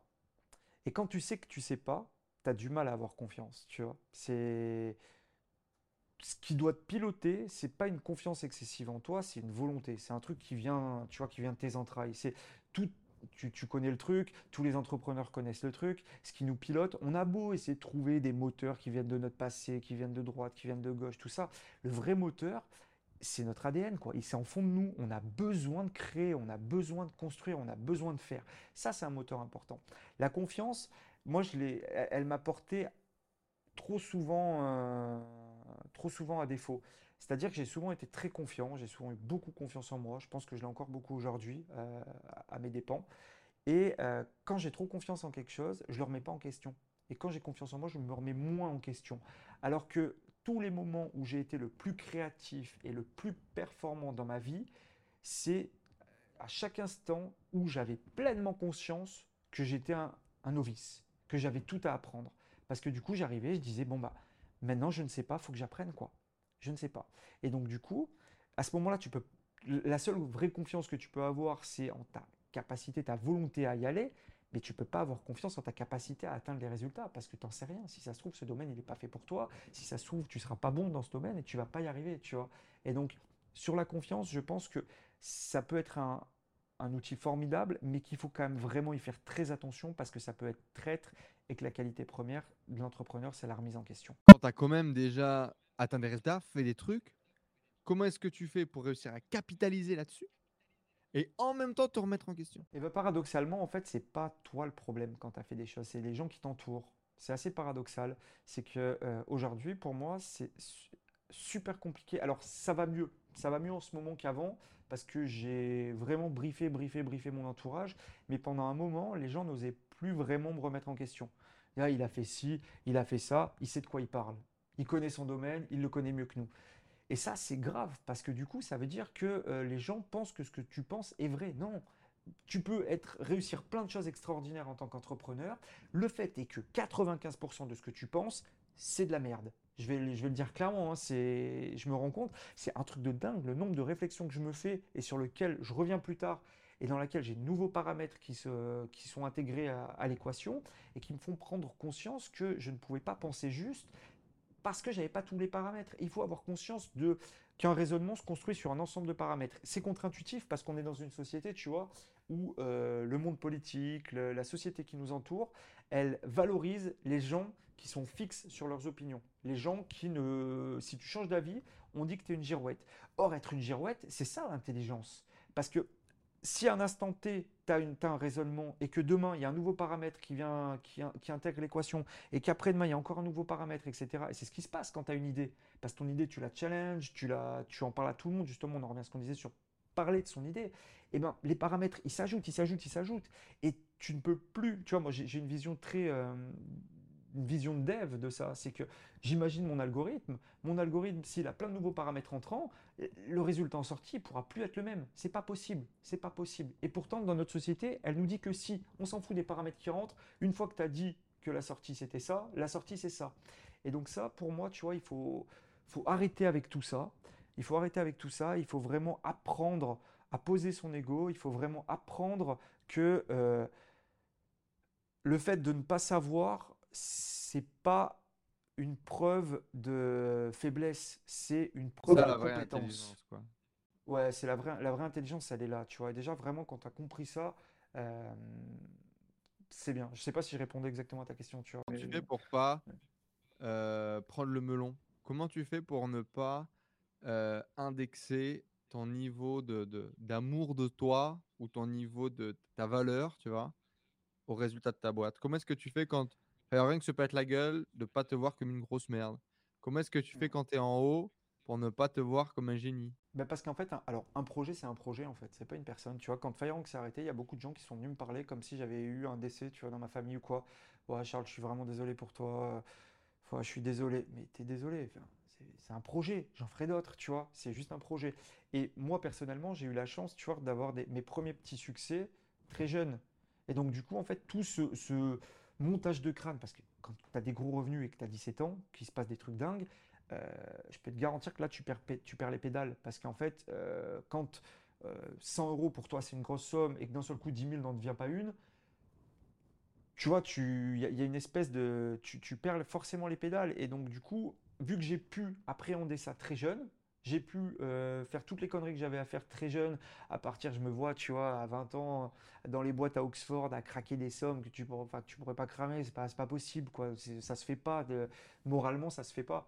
Et de pourtant de faire ça, euh, j'ai fait, tu vois, mais ces trucs-là, je les ai fait dans le passé. Et donc, du coup, ce qui fait qu'après, quand tu réussis quelque chose, quand tu as une réussite financière, quand tu as une réussite, on va dire, plus orientée fame en fonction de ce que tu fais, tout ça, bah, tu l'appréhendes différemment en fait. Il y a pas, c'est presque triste en fait, j'ai envie de te dire, parce qu'il n'y a plus le même, euh, il y a plus la même émotion aussi forte que la première fois. Tu vois, tu peux le ressentir qu'une fois, je crois, ça dans ta vie. Et c'est vraiment le melon et tout. Tu, j'ai du mal à croire que quelqu'un qui un jour a un succès se prend, euh, chope le melon, se casse la gueule, a un nouveau succès qui reprennent le melon. Tu vois, j'ai vraiment du mal à le croire. Ou alors vraiment, c'est bah, c'est un gros con, quoi. C'est grand. J'allais te le dire, tu as, quand même rencontré deux, trois gros cons euh, dans ton parcours.